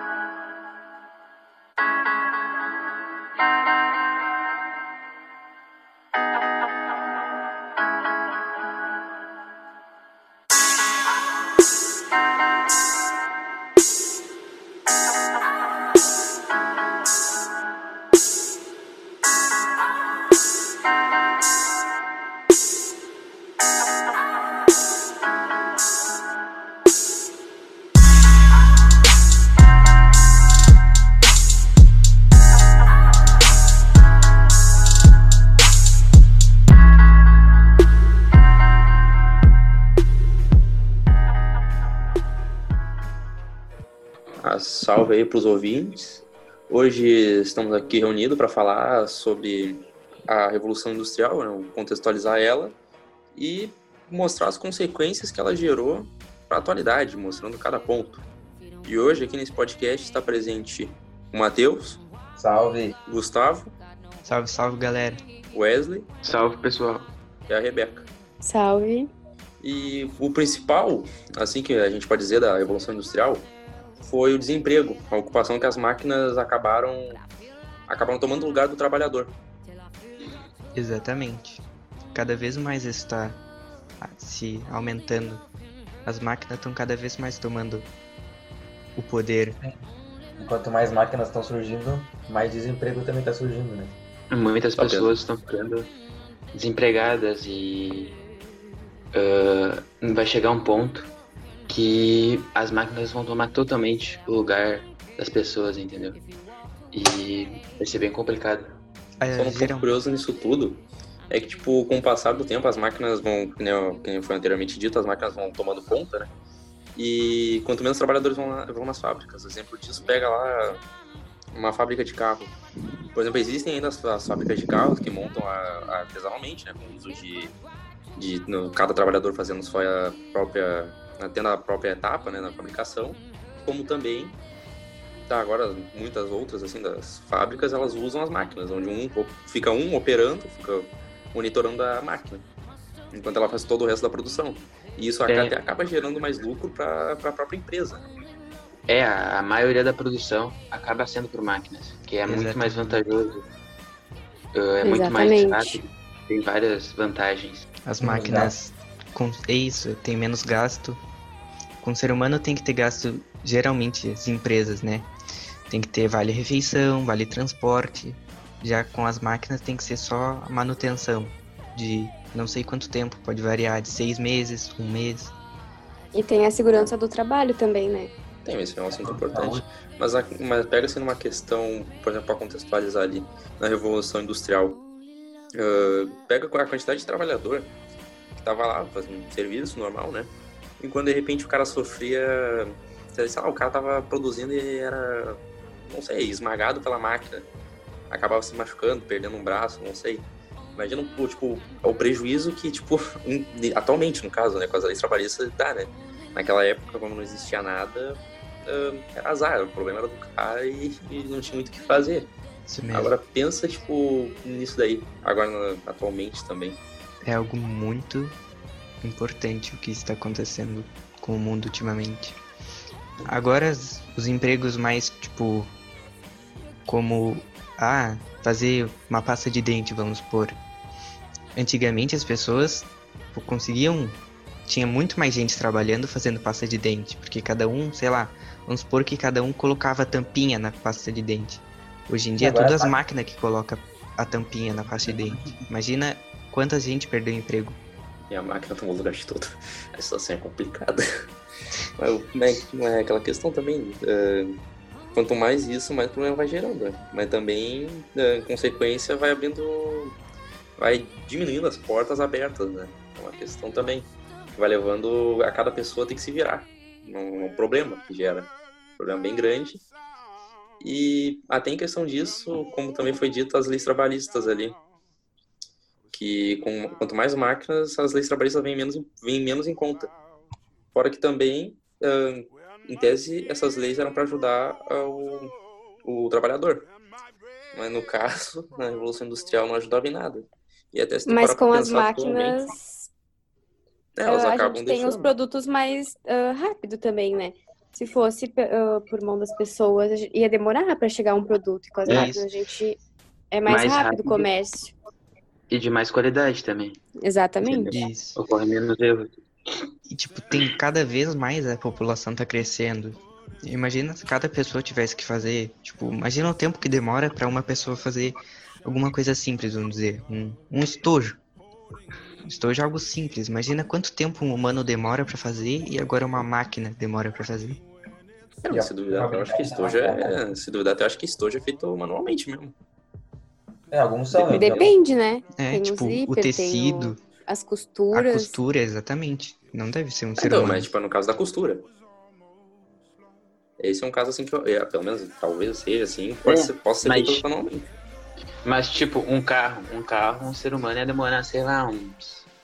alguns meses pra fazer. Numa máquina, sei lá, dá pra te fazer em uma semana por aí. Muito mais É, rápido. eu acho que é um, eu acho que é. um É. dia que demora a produção de um carro. É, tipo, ainda É, mais por então, culpa das mais- peças que são pesadas, algumas. Precisa de mais de uma É. pessoa pra pegar. E na Agora produção também de um tá, carro é quase tudo por máquina, é muito, muito pouco trabalho humano. São poucas empresas que optam por ter um trabalho artesanal nos carros. Sim, hoje em dia é muito raro tu ver. A grande maioria das empresas optaram porque, sei lá, pra ter mais lucro e economizar, entendeu? Economizar bem mais e ter muito mais lucro. A carga horária é, um- é uma questão assim que vem, que vem de anos já. Por exemplo, atualmente tem as, a- como já foi dito, também as leis trabalhistas e elas tipo, não deixam tu, tu trabalhar ahn, assim. ahn, não é, na verdade, não é. Eu esqueci a palavra. Mas, tipo, elas têm um limite de tempo pra te trabalhar. Sim. E vamos supor assim que na, na Revolução Industrial, o cara trabalhava de 12 a 18 horas por dia. Ganhava um E- salário ruim. É, fora esse salário ruim, condição horrível e tudo mais. E pensa assim, atualmente a, a princípio isso não existe, mas tu vai pegar assim uma, uma parada de ônibus, vai às 5 horas da manhã numa parada de ônibus. Ah, tu vai encontrar assim, gente, assim, ó, tu vai encontrar umas 30 pessoas lá querendo pegar o ônibus, pra mais. Porque, Tá, pô, olha aí- só. é, ainda tem muita gente que quer, que trabalha muito e, e fica pouco tempo em casa. É uma realidade de muita gente, tá ligado? Isso. E tipo, o trabalhador às vezes ele acaba sofrendo, às vezes nem é culpa dele. Tipo, se ele se atrasa no trabalho, ele acaba perdendo, que ele, né, para de fazer a sua carga horária. Aí o chefe fica todo emburradinho, não sei o que, e não paga o dinheiro que ele merecia, no caso. Mas, tipo, isso, isso atrapalha o ponto, o tempo do cara, tipo, quando pode acontecer, sei lá, pode acontecer do pneu do ônibus furar quando ele estiver indo pro trabalho. E o ônibus E a culpa é do vai trabalhador. parar. Isso, o chefe vai achar, ah, por que que tu não veio com outra coisa? Por que que tu não veio correndo? É, é sempre assim. É, porque tem gente tem condição de pegar um Uber ou sei lá, um táxi. Só depende do ônibus, tá ligado? E muita gente ganha um vale pro ônibus, né? O vale transporte. Isso, exatamente. Ou tipo, tem o dinheiro contadinho pra ter o gasto da semana, tipo, ah, comprar isso de alimento, isso de alimento, isso daqui pra pagar luz, água. E não pode pagar tipo um Uber pra ir até o, o trabalho porque não vai ter dinheiro depois pra comprar ou pagar as contas. E como o Pedro falou, né? Dependendo do horário, às vezes às 5 horas da manhã é meio difícil achar um Uber, né? Pra ir ou voltar do trabalho. Não, tem mais também aquela questão que, tipo, ah, tô, é que nem ali eu tinha falado das 5 horas da manhã, tu vai encontrar alguém numa parada. Ah, tu vai, o cara vai ter que ir no trabalho, independente se estiver chovendo, se estiver caindo no mundo. O cara vai ter que ir de qualquer jeito. E o cara, se dependendo assim do chefe dele, o cara vai, o cara vai ser culpado por algo que ele não tem culpa, né? Mas aí tu pega essa questão, é uma, uma coisa mais normal aqui no Brasil. Principalmente assim dizendo. né? E se futuramente pegar uma gripe por ter pegado chuva, temporal, é porque tá inventando desculpa, né? Isso, tá com preguiça de ir trabalhar. Infelizmente, os trabalhadores não são valorizados do jeito que devem ser, né? Ninguém é valorizado, pensa assim, mas é igual. É, é que nem essa uma questão. Tu pensa que antigamente, ah, antigamente ninguém, ninguém era valorizado. Mas tu pegar a realidade, a realidade, é tu pega até hoje, no ano de 2020, pô, ninguém é valorizado no seu trabalho. Além de, tipo, ganhar pouco, assim, que nem, por exemplo, estavam dizendo ali. Ah, pensa assim num médico, o cara faz uma cirurgia que ah, salvou a vida de alguém. Ah, o cara vai ganhar. O cara, o cara pode ser bem de vida, mas o cara vai ganhar pouco por ter salvo uma vida. Ah, o cara, sei lá, o cara é professor, o cara ganha pouco igual. E assim vai. E é uma consequência, né? Isso tudo. Isso. Aí já entra a desigualdade social também, né? Sim, porque hoje em dia é muito difícil tu ter um salário que tu realmente merece pelo que tu trabalha e tal. E é. É isso, né? Principalmente quando se trabalha na parte pública. Ah, é? Exatamente. Se tu não tiver estudo, sei lá, comple...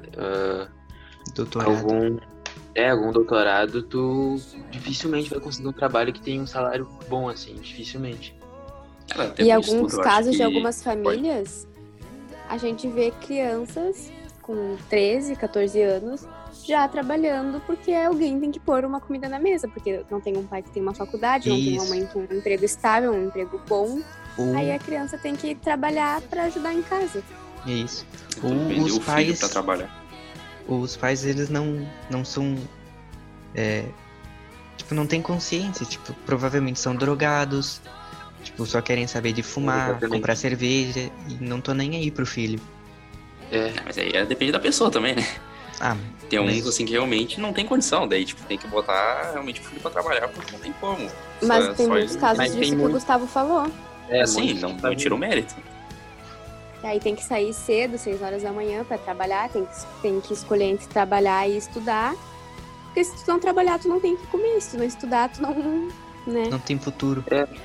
É, daí acaba trabalhando e não tendo um futuro, não tendo um emprego bom no. sei lá, mais pra frente, entendeu? E continua sempre na, na pobreza. Mas até dependendo dos casos, assim, que piora nesse sentido. É, por exemplo, o cara pega uma criança, porque, assim, ah, a- se tu for parar pra pensar, tu vai pegar um, um menor de idade, né? Não, não especificamente uma criança, assim, um menor de idade. Ah, ele vai receber menos que um adulto. E agora pega, tipo, pensa, pensa assim nessa situação que a criança, ela tem que ela tem que trabalhar pra ganhar o sustento. Pensa assim, tipo, sei lá, em grande parte, assim, até tipo no meio do oceano, sei lá. Uma criança que foi tirada, tirada da família, porque não ou foi vendida, sei lá, porque eles não tinham como comprar alimento e vender um filho. E o cara tem que trabalhar no meio do oceano, assim, praticamente, porque lá não tem regra, né? Lá não tem nada, praticamente, que possa acusar alguém. Pois é. Geralmente a única lei que tem é o capitão do navio, se tiverem um navio. Ele que manda. O capitão, se ele quiser mandar tu. Matar alguém. Isso. Ele não vai ser punido, porque ele é a lei no, no meio do oceano. Mas agora se estiver numa ilha, que geralmente o tráfico fica bem escondido pra polícia não pegar e coisa assim. Aí é uma situação complicada. Tráfico, um tráfico infantil, pô. Muitas crianças são enganadas também, né? Pra. Ai, vou te dar o melhor emprego, tu vai ganhar tanto, tu vai poder fazer o que, o que tu quiser e. Na verdade, não é bem assim, né? Eles são enganados e são vendidos. É, eles tá? são, É. são usados. São influenciados. Que é mais ou menos a Revolução Industrial também, né? Tudo que a gente falou aborda isso, né? Sim. Isso acontecia Revolução muito Industrial. antigamente. Ah, mas antigamente ainda continua sendo atual. Sim. É que nem foi Ainda uma acontece, questão lá. até pior ainda. Não, é. Eu, eu- pelo menos eu acredito que seja a mesma coisa. A diferença é que agora tu tem a mídia pra, pra, pra explanar isso aí que tá acontecendo. É que nem a mesma coisa aquela questão lá, tu pega de um, um livro lá de 1900, que, trata, que, que retrata o Brasil. Tu se espanta às vezes por, por ser a mesma coisa atualmente. É. E essa é a questão. Só que antigamente tinha um pouquinho mais de ah, tempo de trabalho, né? Que era. costumava ser antes 16 horas e 30 minutos só de pausa. E antes, agora já é um pouco menos. E tem mais tempo de pausa também. É, não, eu também penso assim, tipo. Ali eu vou tocar no assunto da lei trabalhista, por exemplo, lá os caras não tinham direitos, né? O, o direito era o mínimo. Só que se tu for parar pra pensar hoje, ou assim, um exemplo, ahn, por exemplo, pensa que tu trabalha, sei lá, tu trabalha num lugar bom. Ah, o cara, pode, pode receber bem, e pode receber bem e tudo mais.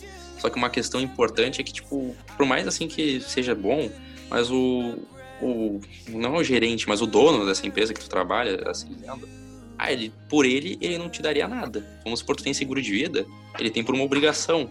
Não porque ele realmente quer o bem do, do empregado dele.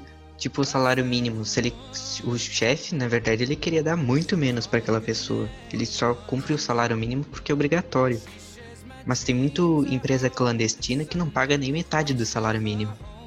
Exatamente, muita gente não ganha nem um salário mínimo. E trabalha E muito vai mais. também. sobreviver como? É, e trabalha muito mais, vai sobreviver como? Vai sustentar uma família como? Eu queria também citar uma, uma obra que contextualiza muito bem essa época da Revolução Industrial, que é o filme Tempos Modernos, do Tempos Modernos do Charlie Chaplin, que mostra o personagem, ele tá, tipo, tentando sobreviver nesse meio...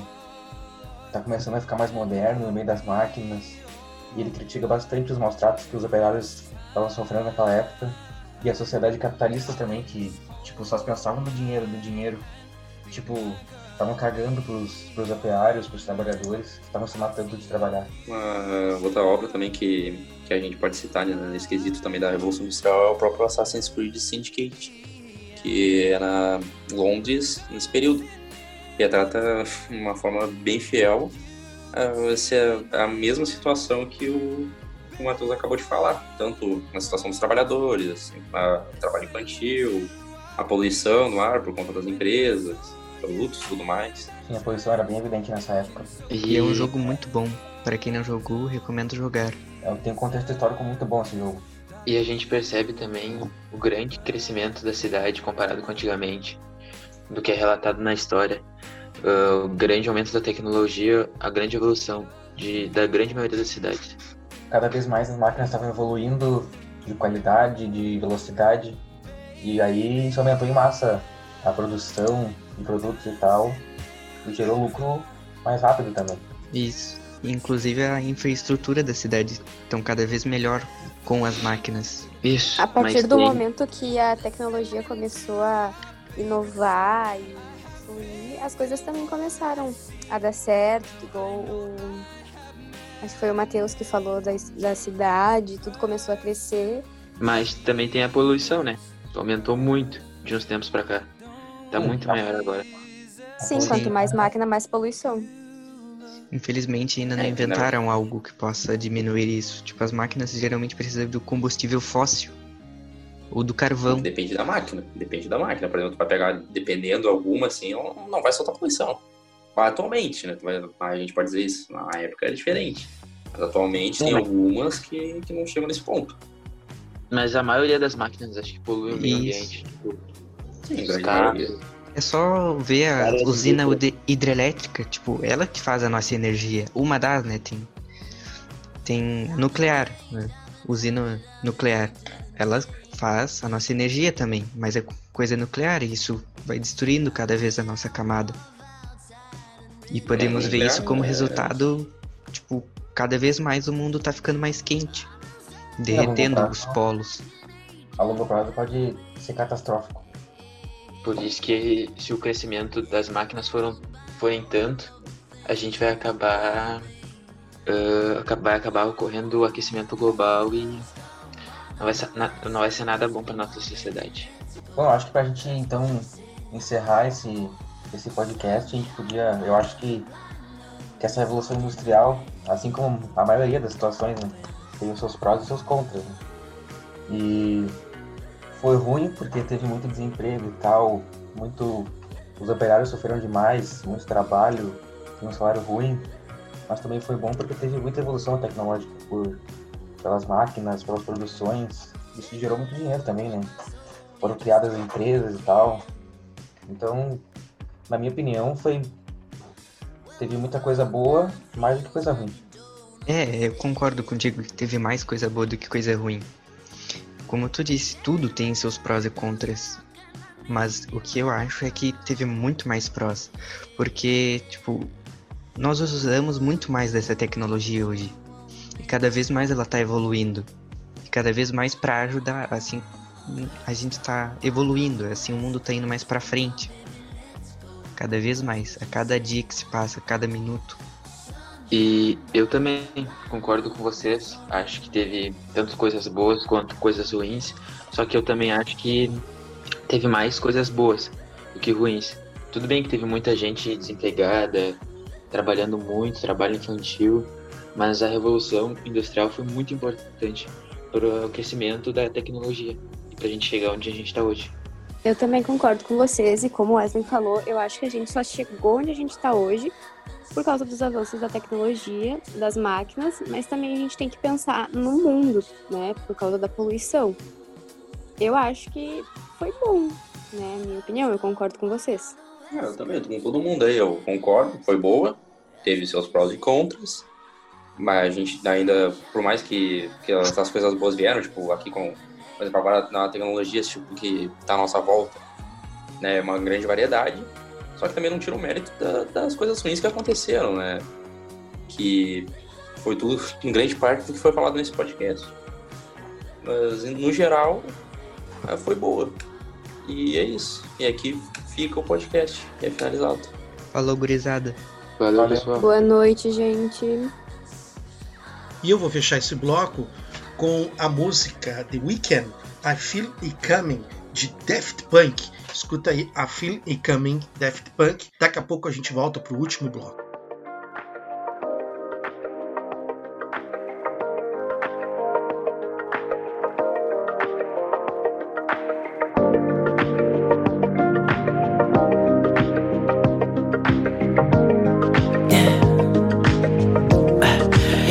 What you really like.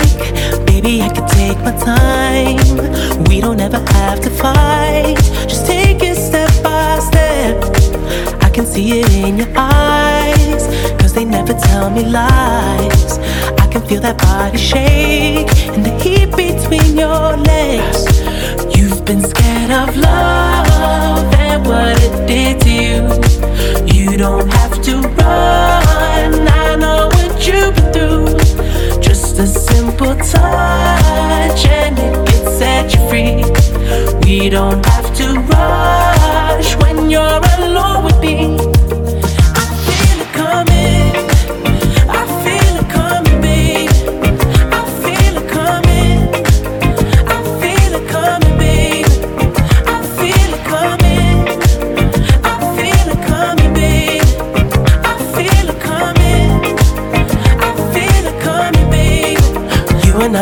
Time. So baby, this the perfect time.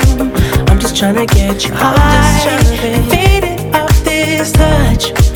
You don't need a lonely night. So baby, I can make it right. You just gotta let me try to give you what you want. You've been scared of love and what it did to you. You don't have to run. I know what you've been through. Just a simple touch and it can set you free. We don't have to rush when you're alone with me.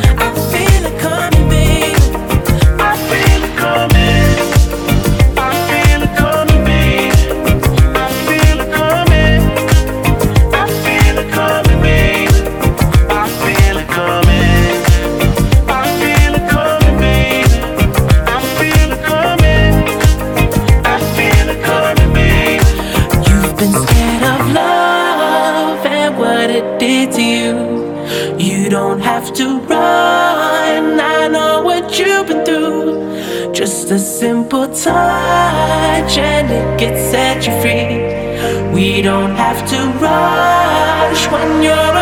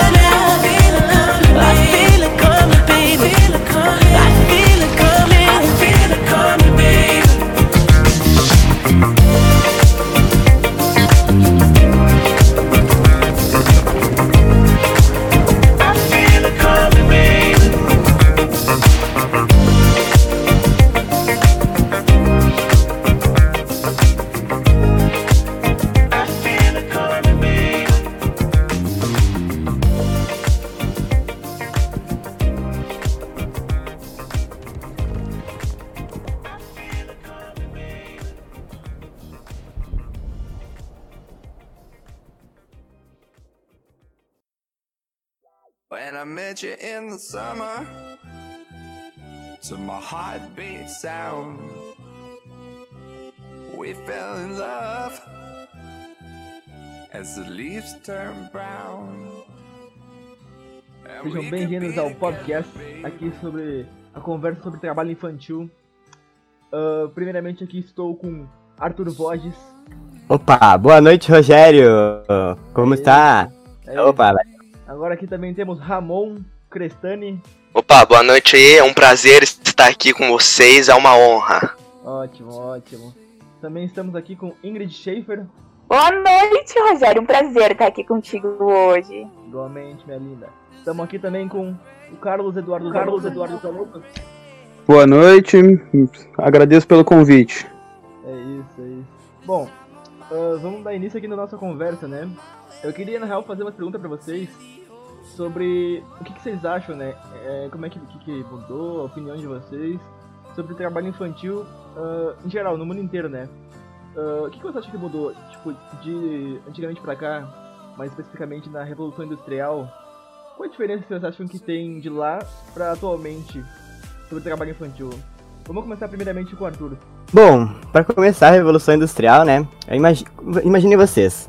Uma família que vive ah, no meio rural, ela tá vendo que tem muitos privilégios em se mudar pra cidade. Então, eles vão lá em busca de trabalho. Imagina só, ah, vocês pensam, ai, os, os pais vão conseguir, vão ter que trabalhar para as crianças. Mas não. As crianças, desde os 6 anos, a partir de 6 anos, já podem trabalhar nas indústrias. E, tipo, é uma carga horária que não, não devia ser para uma criança. Tipo, 14 horas. Elas começam das 5 da manhã e terminavam às 7 horas da noite. E, tipo, ah, o salário. O salário era muito inferior de um adulto. E além disso, as condições de trabalho eram precárias e as crianças estavam expostas a acidentes fatais e, diver e diversas doenças que tinha nas indústrias. E com isso, ao, ao longo do trabalho, gerava cansaço nas crianças e que acabavam diminuindo o ritmo das atividades. E os donos, eles, eles podiam castigar, eles castigavam as crianças com agressões, uh, uh, palmatórias, uh, e as crianças chegavam até. A, até Pode falar, pode falar. Que saíram com fraturas expostas, perdiam as mãos, alguma coisa assim, né? O bagulho era, era brabo antigamente. É, certo, tá certo, tá certo. Chegava a acabar com a infância de uma criança. Tipo, eles não tinham tempo pra se divertir. Eles tinham que passar o dia inteiro fazendo trabalho de adulto. É, trabalhando, trabalhando e. Porque o salário era ruim, era bastante precário, né? A situação deles antigamente.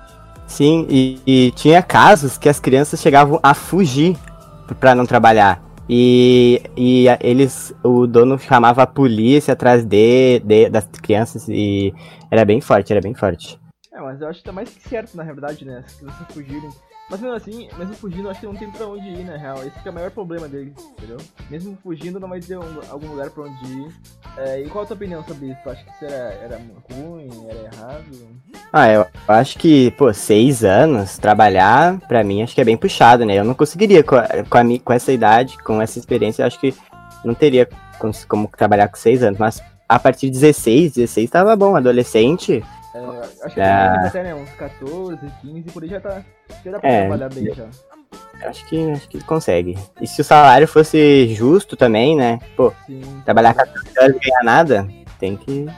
Uh, é isso e, aí. E atualmente, o que tu acha que é? Tá bom assim? Trabalho infantil, no caso, né? Atualmente, eu acredito que ah, existe ainda em algumas regiões, mas as máquinas tomaram bastante conta.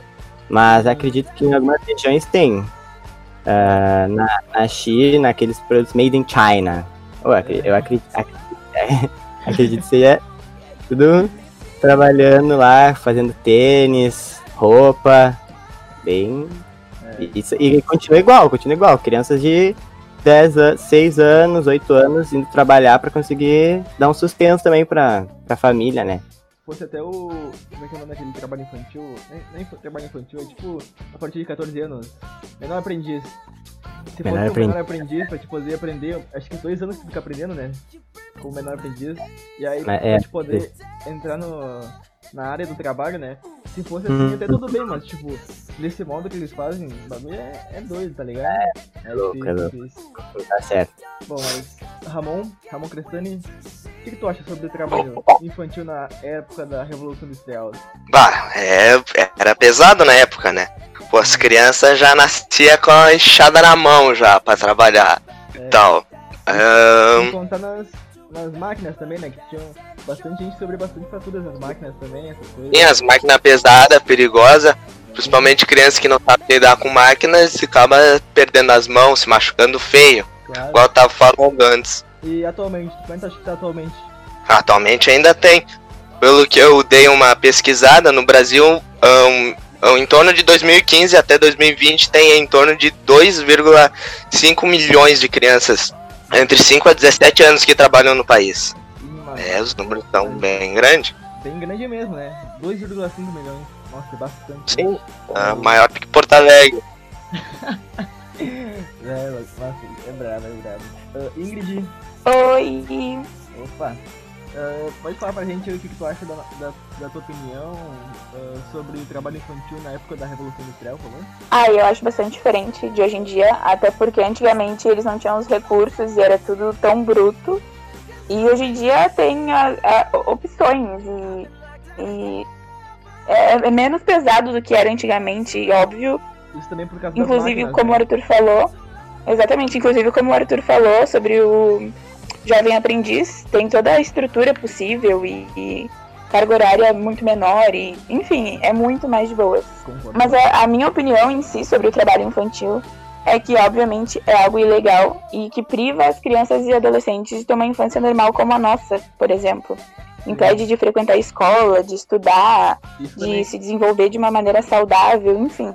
Isso também pode gerar bastante problemas psicológicos, né, pra criança. Exatamente, aí a criança cresce achando que, que tinha que ser assim e que ela não tinha outra escolha, enquanto as outras estavam brincando e tendo uma vida normal. Só que acredito que isso seja muito mais da parte de crianças pobres e famílias pobres que não tinham escolha e, e tinha que ser assim. Posso Mas falar viola os direitos humanos, né? Fala aí, fala aí. É, e- é, como a gente disse, imagina, a criança tem um sonho de ser médica, mas ela, ela tem que começar trabalhando. Como é que ela vai ter o estudo necessário pra virar uma médica? Ela nunca vai conseguir conquistar esse sonho dela, Exatamente. entendeu? É, acho que interessante. Até porque nós fomos criados brincando o tempo inteiro e sendo crianças. Imagina É. só, desde os teus seis anos de idade, tu ter que trabalhar pesado em algo que talvez tu nunca iria trabalhar se tivesse tido oportunidades certas e não injustiça, sabe? Uhum. De seguir um sonho, de, de estudar, enfim.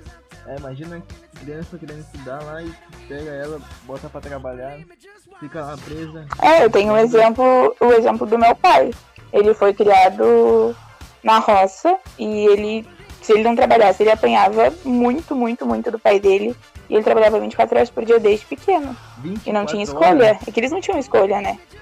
Nossa, mas Desde, assim, de a- às 5 da manhã até de noite na roça, capinando, cuidando dos bichos e plantando arroz, e desde criança. Até que ele resolveu vir pra Porto Alegre depois de muito tempo. Pra gente ver como a nossa geração é privilegiada, né? Exatamente. A gente foi criado brincando em pracinha, com um celular. e Futebol, ainda iPhone. reclama. videogame também, né? Eu e o Arthur, É. principalmente. É, tem, tem isso, tem isso. E eu pesquisei aqui, e é como eu disse antes da pobreza, o trabalho infantil é, é causa e efeito da pobreza e da ausência de oportunidade. Eles não têm as oportunidades que nós temos, então é óbvio que eles não, não, não tem, não tem como, não tem escolha, é literalmente isso, não é, ah, eu não quero, não existe, eu não quero. É que tem que, porque senão a gente morre de fome, porque não pode ficar aí deitado enquanto a gente tá passando necessidade. Então, trabalha. Bom, É, essa é a minha opinião. sua É, gostei bastante da sua opinião. Acho que é mais Obrigada. Ah, Mulheres, né? Mulheres. Tá bom, tá bom, muito obrigado. Cadu, o que, tu acha da tua opinião sobre. Qual é a tua opinião sobre o trabalho infantil? O trabalho Bom, eh, eu acho que eh, nos dias de hoje ainda é muito frequente, infelizmente. Apesar que na Revolução Industrial era mais frequente, né? Por causa que realmente as pessoas não tinham, acho que, muito conhecimento do que que era. E eles acabavam por, tipo, as famílias entregarem as crianças para ter uma renda extra, sabe?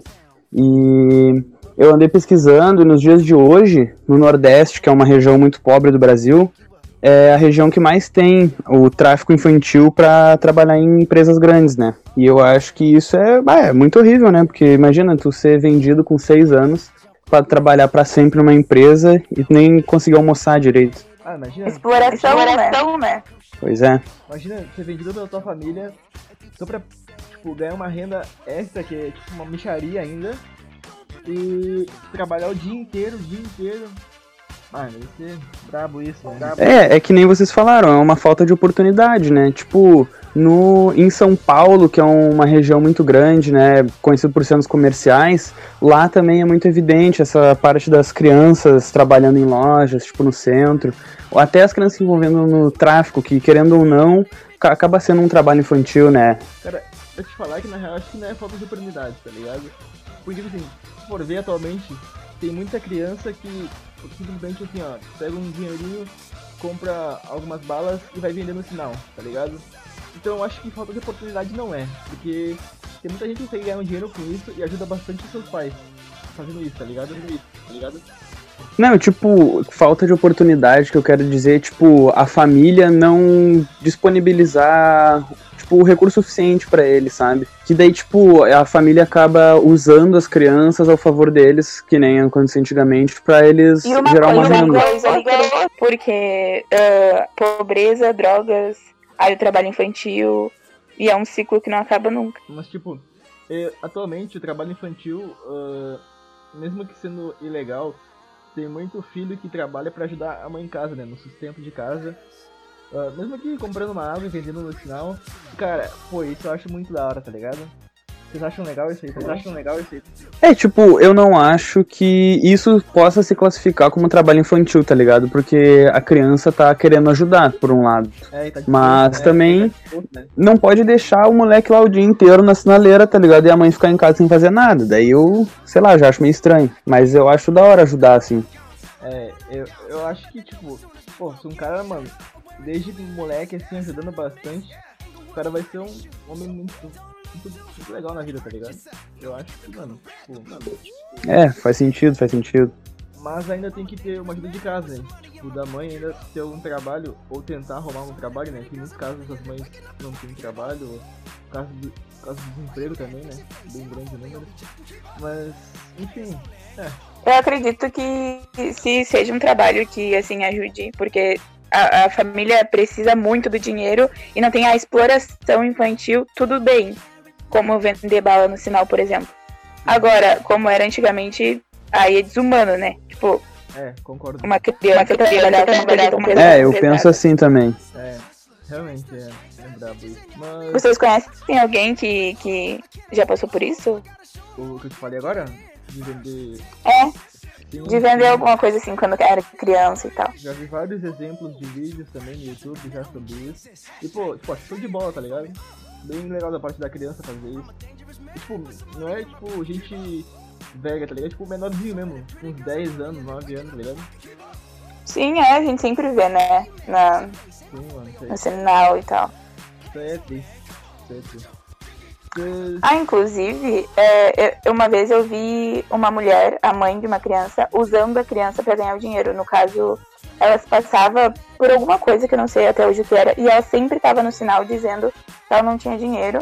E aí uma vez a gente ficou parado esperando pra ver, e a mulher tinha um bom dinheiro, ela pegava ônibus e comprava coisa assim, mas ela se fazia de coitadinha pra conseguir dinheiro e a filha tipo, chorando assim, mas na verdade nem tava chorando. Usava a criança pra dizer que tava passando necessidade, na verdade não tava. Bom, Mas nossa. Esses dias eu tava passando na rua, né? E aí, tipo, tinha umas crianças assim na rua e elas estavam pedindo dinheiro, né? Aí, depois que eu fui ver que tava a mãe no outro lado da rua, né? Só auxiliando as crianças sem pedir. Cara, eu acho que isso é bem errado, tá ligado? Por isso, assim, Eu também acho. você pode juntar um dinheiro e tentar vender. Eu acho que é o caminho mais fácil, na real. Não mais fácil, mas, tipo, mais correto, né? Racional.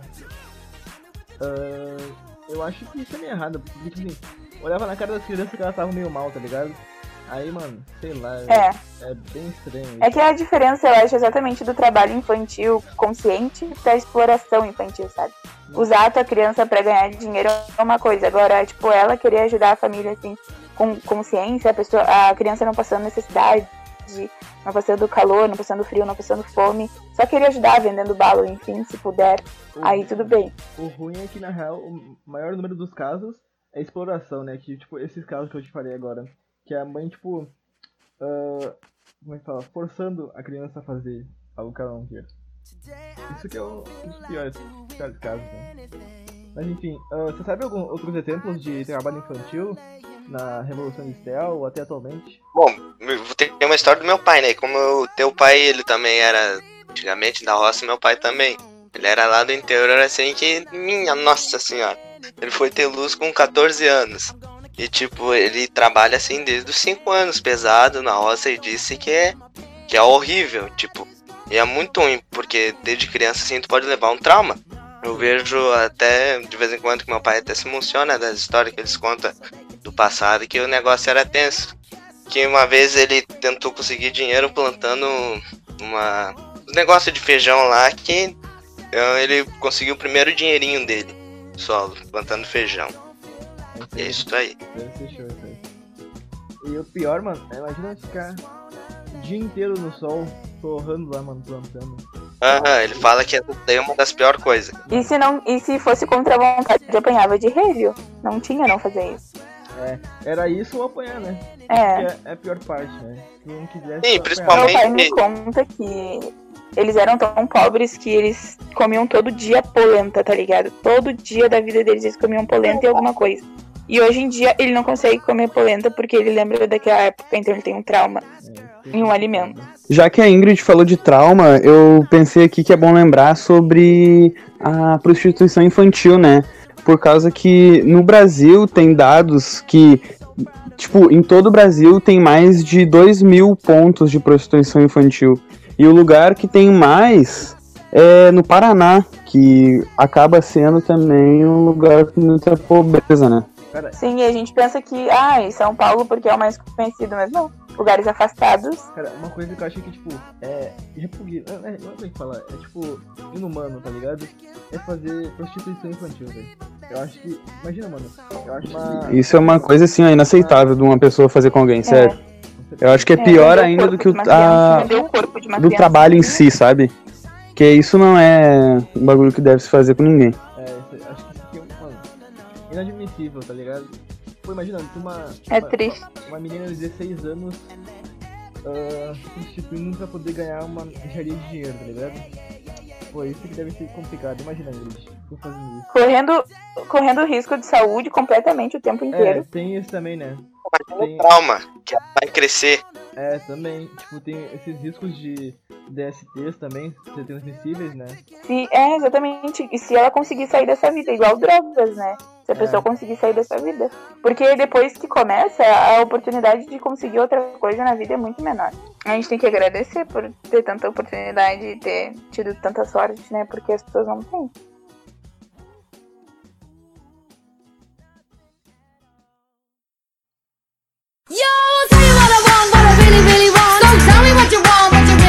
Bom dia, boa tarde, boa noite, ouvintes. Eu sou o Murilo Bianchi. E eu sou o Guilherme Ferreira. Bem-vindo ao podcast dos Guri.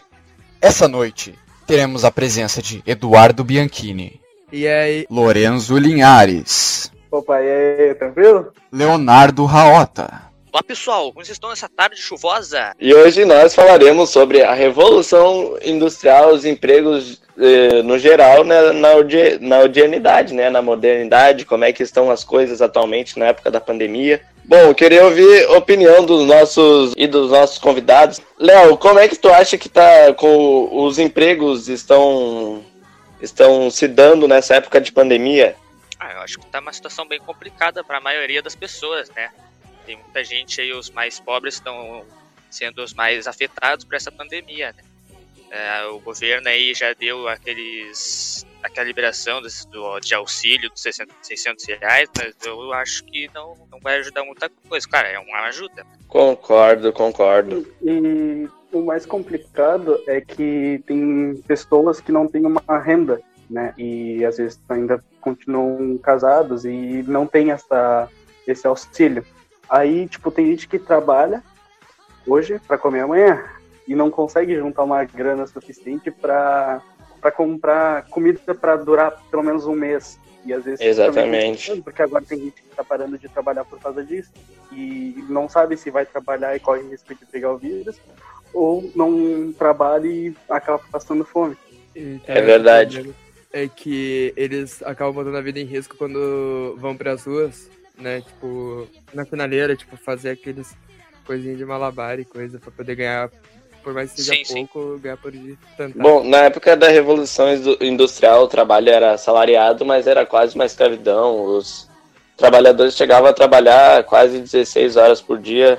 Era um abuso aquilo. e era um abuso. E conforme a passagem do tempo, foi evoluindo. Mas a gente ainda percebe hoje em dia que muitas pessoas recebem o mínimo para sobreviver. O que, que vocês acham disso? Só voltando ao que gente tá falando, é, antigamente as indústrias, ela- as condições ela eram muito sujas, muitas pessoas morriam, tinha crianças trabalhavam e acabavam morrendo e também na- não tinha janelas, né, para os trabalhadores não perceberem que o tempo estava passando, para sempre focar no trabalho e não ficar é, pensando na hora de ir embora, entendeu? Então eles não sabiam quanto tempo faltava, então eles era para focar só no trabalho. Mas Isso. era complicado, muita gente é, ficava doente. Com certeza. E conforme e também foram criadas muitas máquinas, né, que tiraram empregos de muitas pessoas, mas É, foi tudo pra é, au- automatizar, né? E tornar a produção mais rápida do que a mão, mão humana. É, exatamente. e antes era muito. Ah, muita gente saiu da, da área rural para ir para a urbana, né? Porque estavam vendo Uhum. que estava dando mais dinheiro e estava tendo mais emprego. Mas era meio complicado para quem, tipo, ah, tipo ah, chegou, sei lá, um dia na, na, na cidade, assim, pra quem trabalha na, nas fazendas é meio complicado. Sim, Estranho. até porque também com essa grande concentração de pessoas no, nas áreas urbanas começou a afastar as pessoas mais pobres pro, pros cantos da cidade. Pro- Diz também que foi nessa época que surgiu o fim de semana, né? Sábado e domingo, o famoso dia de churrascada. Sexta-feira, sextou, sabadão. É, É isso. Das festas e pá. E foi, dizem que foi por volta aí do século XIX, da Revolução Industrial, que surgiu o fim de semana, porque os malucos trabalhavam o dia inteiro, daí chegava, só queria dormir e tinha que trabalhar no outro dia, e os caras só dormiam e trabalhavam. Bom, é, e vocês têm, tipo, alguma curiosidade, vocês que estudam bastante sobre isso, tem alguma curiosidade sobre a Revolução Industrial? Ah, nessa época também surgiu a exploração do trabalho infantil, né? No início da Revolução Industrial. Que hoje em dia não é. não tem tanto, mas ainda tem. É, no Muito entanto, bem pensado. não é permitido, né? Isso aí é legal. Em países menos desenvolvidos ocorre muito disso. Muito isso. É verdade. Até em países desenvolvidos, né? A China também tem. Tem casos. Sim. É, às vezes até para tentar ajudar a família a ter uma renda, lá, extra, né? Mas não é muito, mas quando tu não tem nada é melhor isso do que ficar parado. Às vezes é a única E- saída de uma pessoa. Algumas coisas que eu acho legal, tipo, é, como foi um momento histórico, tipo, foi tipo um divisor de águas, tipo, é, a gente começou a, a. a economia aumentou, né? Tipo, começou Uhum. a produzir mais e outras coisas. E eu acho que legal que pessoas, tipo, por exemplo, tem uma empresa de jogo, que é a Ubisoft, ela fez um jogo que se chama Assassin's Creed Unity, que se passa nessa época. E é muito legal porque eles fizeram. um, É muito fiel o que, que realmente acontecia. Tu via as fábricas, tu via como é que ocorria, como é que era as questões e como. É, é, Como acontecia tudo. Até mostrar Como- o trabalho infantil. os processos e tal. Eu nunca joguei, sempre. Suponho que você já tenha jogado. Conta mais sobre esse jogo aí. Ah, barato não é, né? Porque jogos hoje em dia não são muito baratos, né? É, e muitas vezes sai muito mais caro do que ele realmente vale. Mas eu acho que esse jogo tá na faixa de acho que 100 a 80, de 80 a 100 reais por aí. Mas é um jogo que é bom e ele retrata bem como é que era, ah, como é que realmente era ah, as cidades. Eles foram muito fiéis com relação à construção de prédios. E tu sabe em qual país ou cidade que se passa? Ele se passa no, na França. Na França. É. França. Ó, uma boa. Uma boa. Uma, boa recomendação aqui de jogo do Lorenzo Linhares. É Assassin's Creed. Qual é o nome mesmo? Assassin's Creed Unity. Conta mais um pouco, Assassin's. Creed Unity. Uh, Que joga o Eduardo- A gente sabe que o Eduardo joga bastante esse tipo de jogo e ele pode falar bastante pra gente.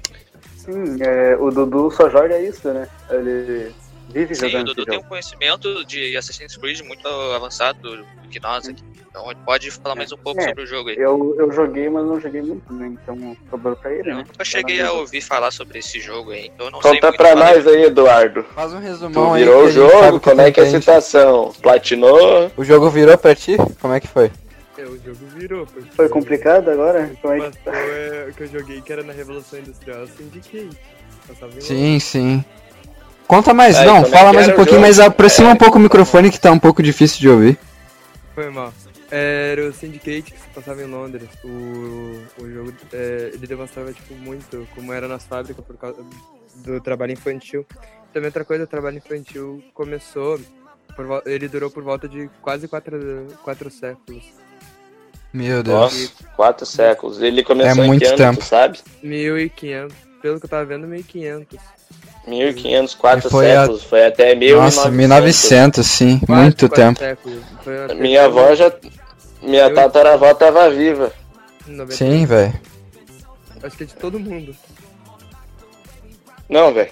Quando vê, teve uma tataravó que é mais nova. É, eu já não sei. É possível. Sabia que é possível? É bem provável também. Bom, mas enfim, É, Dudu. a gente não O que que tu. também, né? Mas, pô, pra quem quer jogar um jogo assim, o que, que se pode esperar? É uma imersão boa? Bastante. Qual o custo-benefício do jogo? Assim, eu passei três anos só jogando esse jogo. Ah, então deve ser um bom jogo, né? Tá, então o custo-benefício é bom. Tu acha que vale. ah, tu acha que é barato pra categoria de jogo que é, ou tu acha que é caro pela inserção que tu teve no jogo e o aproveitamento que tu teve dele? Não- Conta eu- um pouco pra nós. Nossa, só que o, o- o jogo é um pouco caro. Não é muito barato. Ainda mais tu vai comprar todos os da franquia, né? Sai muito caro. Sai muito caro, exatamente. E tu joga pra PC, né? Tem alguma diferença de jogar pra PC ou pra PlayStation, Xbox? É o mesmo jogo, cara. Mas tem alguma diferença? Tem algum alguma coisa melhor no PC ou é tudo a mesma coisa mesmo, não muda nada? Não dá nada. Ah, tudo Não, bem. Então tá ah, bom. Tem algumas mudanças, sim, pelo que eu fiquei sabendo, né? É, mudar questões de gráficos e questões de FPS, mas não são muitas é, mudanças muito, nossa. É, faz muita diferença. Muito surpreendente. Num computador ou no console. Bom, mas o que uma coisa que mudou muito foi a questão até de produção de jogos, né? Dos videogames passados pra hoje em dia. Mudou muita coisa. Não tem nem o que dizer, assim, da evolução. O que, que vocês acham? Ainda mais Assim, agora é- que vai lançar o PS5, né? É verdade. S5 tá vindo com uma cara muito bonita. É. De tão caro deve vir até um famoso junto. Sim. Autógrafo do Neymar, talvez. Até vem o Neymar junto no, com o Carro pra Playstation. É, eu vou. Eu já tô preparando aqui meu rim, eu tô me despedindo dele porque vai ter que ser. Exatamente. E Essas questões de pandemia, né? E o pessoal não tá conseguindo renda, tá complicado de juntar dinheiro. verdade. E É, foi um ano teve- difícil, assim, pro pessoal se organizar pra comprar o videogame. É verdade. E atualmente teve até o fundador da Amazon, né, o Jeff Bezos, que recebeu 13 bilhões de reais, de dólares em um dia. É muito eu dinheiro. essa, eu vi essa reportagem. Cara, Doideira. como é- o que, que Ah. vocês acham disso? É muito dinheiro. Também, né? Com a pandemia, as mídias online foram o que mais ficou fo- forte, né? Sim, as lojas fechadas, a saída do pessoal foi comprar na internet, né? Com os Exatamente. que tiveram em outros países. Ah, e, e essas empresas que trabalham em redes sociais, mídias ah, ah, televisionadas, né, lucraram bastante com essa pandemia, mas enquanto ao comércio decaiu bastante também. O que, que, que vocês acham que o, qual a saída para os comerciantes depois da pandemia? É, acho que pós-pandemia seria voltar, tentar voltar o mais rápido possível com, com tudo. É, sei lá, porque talvez nem com algum limite de pessoas, né? E aí, continuando com o álcool gel na, na mão, mas voltar aos poucos de repente. É, eu acho que a solução em pandemia seria tentar trabalhar o máximo possível pela internet, né? Que seria o, pelo, pelo iFood, Rap e esses aplicativos, assim, que tu consegue fazer uma entrega. Esses aplicativos têm ajudado Tem muitas empresas gente que já estão usando a- o delivery e as vendas online, né? Que é a única saída que tem para essa pandemia. Exatamente. E a Revolução Industrial tem várias etapas, né? E, bom, ah, muita gente acredita que do século do, do ano de 2000 para cá a gente vem vivenciando uma nova etapa com a evolução, produção de iPhones, notebooks, ah, carros, que foi que evoluiu estrondosamente nos últimos 20 anos. Com- como vocês acham que eles conseguiram evoluir tão rápido em tão pouco tempo? É que, tipo assim, eu acho que conforme foi passando o tempo, a tecnologia começou a melhorar. E daí, com, como cada vez ela melhorava, se tornou meio que uma bola de neve. Daí, quanto mais ela melhorava, mais rápido se tornava a produção de, e descoberta de mais tecnologias avançadas. É, tem todo o lance da concorrência, né? Se uma empresa consegue um avanço, a outra vai querer competir de igual para igual, né? Ela vai buscar atrás pra tentar Sim, dominar. Se não, se não for atrás, vai acabar eh, no prejuízo ou fechando. Concordo. E os, os celulares, né, evoluíram muito também. Um ícone disso foi o Steve Jobs, o fundador da Apple. Bem, Lançou o primeiro iPhone, não me lembro que ano, acho que 2000 e pouco, 2007, alguma coisa assim. E atualmente a gente já consegue fazer reunião de 30 pessoas ou mais em uma só sala virtual. E isso é muito impressionante, pelo menos na minha opinião. Porque, parando para pensar, a gente demorou dois mil anos para conseguir tal feito. E. Bom, o que, que vocês acham que tem para vir no futuro da tecnologia? Ah, provavelmente um carro voador, assim, bem coisa de filme, né? Bem loucura. Ah, eu acredito que vai ter vários robôs assim na minha casa, empregados. É. Ser bem Hum, legal. então E Uns que não androids, né? Uns androids, né, Lorenzo? Tipo aquele é, jogo Detroit, Detroit. É. Detroit. Eu vi Sobre o que, que ele fala? Quando o jogo ele é bem legal assim, ele se passa no futuro, numa cidade chamada Detroit.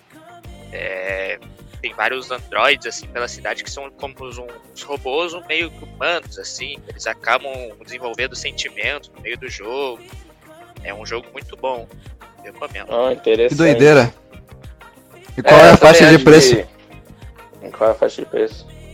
Ah, eu vou ficar te Vai lá, devendo, mas eu posso pesquisar aí. aqui já já eu te falo. Podem continuar É aí, já já. eu- 120 É uma boa reais, imersão? O jogo tem uma boa imersão? O jogo tem um gráfico muito bom, uma imersão muito boa, é uma, é uma história muito legal. Tem vários finais, então não é repetitivo. Podcast dos guri influenciando a comprar jogos sobre tudo. Enfim. É, muitos jogos com relação a. indústrias história, né? E produção de coisas assim que talvez aconteçam no futuro, enfim. E O jogo o tá jogo é muito legal por uns 70 ser. reais. Então tem um bom custo-benefício. 70, 60 reais, Guilherme. Ah, bom, bom. Mas e o custo-benefício? É, Então, mas voltando ao assunto agora, é, voltando lá atrás, ah, tinha a gente falou sobre trabalho infantil e a, a carga muito intensa de horários que os trabalhadores tinham. Vocês acham que ainda tem em algum lugar do mundo al- alguma empresa que realiza ainda esse tipo de trabalho ou só ou já acabou antigamente? assim? Ah, provavelmente exista. Talvez até marcas famosas e a gente não sabe. Talvez, sei lá, eu não, não sei o que dizer, alguma marca famosa. Mas talvez em países menos desenvolvidos ocorra isso. Talvez tenha trabalho infantil ainda. Até com Eu concordo. Precárias, como, se, como foi na Revolução Industrial, nas indústrias e tal. Eu também acho que empresas muito grandes, internacionais, ainda possa ocorrer o trabalho infantil. É o famoso esquema de pirâmide, né? Onde só quem tá no topo da pirâmide acaba levando a melhor. Exatamente, Gui. A gente tem, da piadas com as coisas, mas. mu- Muita dela que a gente faz piada é, é uma realidade que a gente vive e a gente nem sabe muitas vezes. Tem empresas muito grandes que já foram até multadas em 5 milhões de reais. O caso da empresa da Zara, uma empresa de loja, cara, já foi banida por trabalho escravo. Sério? Eu Caramba, não não sabia sabia dessa disso. também. Não sabia Eu dessa. não sabia dessa. Ela já foi Eu multada por acho, é 5 verdade. milhões de reais. Já. Foi em que ano isso? Eu acho certo, tem que, tem que punir. O que, que tu acha, Gui, sobre isso? Eu, eu acho que trabalho escravo é uma coisa totalmente equivocada. Todo mundo que tem uma mão, mão de obra, deve, deve no mínimo re, receber uma recompensa que uh, componha, uh, recomponha a mão de obra que gastou para realizar o seu trabalho. Perfeitamente. E trabalho infantil é uma coisa totalmente equivocada e errada. Uh, uma criança ela tem que aproveitar a infância dela e aproveitar o melhor momento da vida, porque depois vem muita pressão, emprego, é, futuro e tudo mais. E a infância é o momento de tu aproveitar e esquecer todas as preocupações. E acho que trabalho infantil é um absurdo. Exatamente. Sim, também voltando no que tu falou antes, que eh, tu acha que todo trabalho precisa receber uma recompensa, não só pela mão de obra que ele teve que realizar na, na loja, ou seja lá o que ele tá trabalhando, mas também para ele poder se sustentar, né? É, a pessoa ela busca isso pra ter o seu sustento, né? Ela, tendo, ela acaba se vendendo para conseguir dinheiro para se sustentar. Não, e o complicado de botar uma criança para trabalhar é que muitas vezes ela não tem maturidade e às vezes não sabe como é que funciona uh, Perfeitamente. equipamento. E às vezes ela pode se machucar e até morrer, às vezes, dependendo de como for a, a, a estrutura do lugar. Quantos casos tiveram, né? Em relação à escravidão e tal. Muitos casos. Inclusive, eu dei uma pesquisada aqui agora, porque eu fiquei um pouco curioso. E a Organização Internacional do Trabalho aponta que existem no mínimo 20,9 milhões de pessoas escravizadas no mundo. E isso é muita gente, cara. Se parar pra 9 pensar, milhões? 20,9 milhões. Meu Deus. 20 milhões e 900 mil. E isso é muita coisa comparado a qualquer coisa. É praticamente 10% da, da população brasileira. É muito E- complicado de tu imaginar o que, que seria realmente isso. Porque, pô, 9 milhões é só um número. A gente não consegue imaginar o que, que são 9 milhões. Tipo, 9 É milhões não vai 20,9 ser lá, milhões. Alguém numa. Isso aí, isso aí eu tava testando. É o dobro. Não É, isso, mas tipo, igual, a gente não consegue imaginar, tipo, não é uma quantidade de pessoas que cabe, sei lá, na rua, tá ligado? É muita gente, tipo, numa avenida é muita gente, não tem como imaginar alguma coisa assim. Realmente, é, é um absurdo. E não sei como isso ainda, ainda existe, né? E como é que. Inacreditável. E como Não, é que vocês acham que. Vocês acham que tem como acabar com isso? Como é que vocês acham que os grandes poderes do, do mundo atualmente, as pessoas poderosas do mundo, podem influenciar para acabar com esse trabalho infantil e trabalho escravo? Tem que prender. Tem que Curto e grosso. Acabar com uma coisa assim às vezes, é, é um pouco difícil, porque que nem tem, tem certas coisas que querem acabar, só que ah, nunca acaba de verdade. Tipo, sempre se mantém em algum lugar. Eu esqueci o que ia falar. O Leozinho tinha alguma coisa pra falar de uma reportagem. Esqueceu, Leozinho? Eu, eu tinha dado uma pesquisada um pouco antes para ver quais empresas já tinham feito trabalho escravo e eu vi que tem empresas como Sadia, Perdigão, Renner, a própria Apple, a Coca-Cola. Exatamente. E os grandes líderes do mundo vêm dessas próprias empresas, né? E bom, se eles ah, acabassem com o trabalho escravo nas, nas empresas, provavelmente a empresa deles mesmos seria ah, afetada, né? Por isso que não tem essa esse grande foco nesse- Com certeza. nessa informação. Por isso que eu uso o Samsung, né? Exatamente, Gui. Apenas Samsung É. aqui. É, e Motorola, a gente tinha que usar um LG, sei lá. É, uma marca brasileira. Parceria É. com a Google. Motorola, vamos deixar Arno. também, né? Arnold, sim, sim. Arnold. É, temos que apoiar o trabalho nacional, não é mesmo? Exato. E... Mas falando sério agora. um adendo aqui, eu não, tenho, eu não tenho muito conhecimento sobre isso, então por isso que eu queria pedir a opinião de vocês. Vocês acham que os jovens no esporte, que no futebol, por exemplo, que muitos são levados para a Europa assim com 15 anos, 14 anos, vocês acham que isso é uma, um exemplo de exploração de trabalho infantil?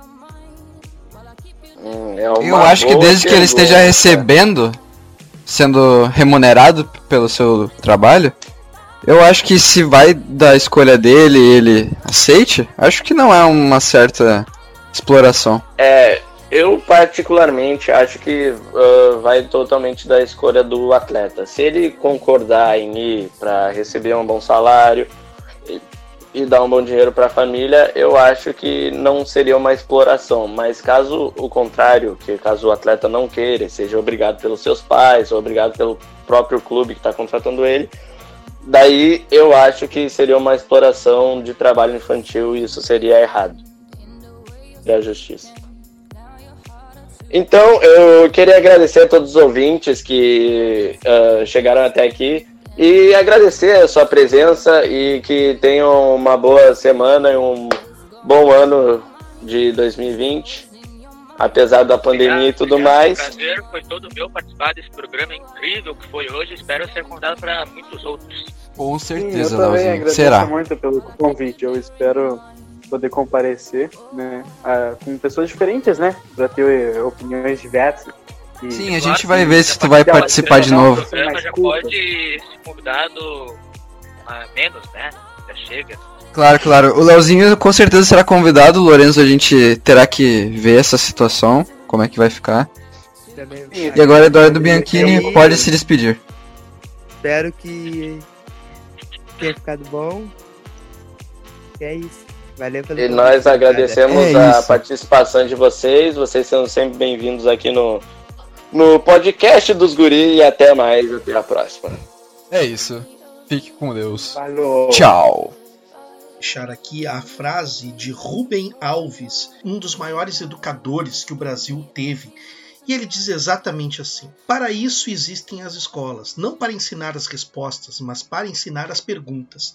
As respostas nos permitem andar sobre a terra firme, mas somente as perguntas nos permitem entrar pelo mar desconhecido. E eu queria deixar aqui duas músicas maravilhosas, duas músicas que hoje tocam nas rádios e que são bem conhecidas. A primeira que eu vou colocar, a música do Justin Timberlake com Michael Jackson, Love Never Feels So Good. E a outra é do tema da trilha sonora do filme da Mulher Maravilha, que é To Be Woman, que é a Cia com a participação de Labyrinth. Eu queria mandar um beijo a todos. Até o próximo episódio de Nerd Sapiens, com mais novidades, com mais informações e com mais surpresas. Um beijo a todos. Tchau.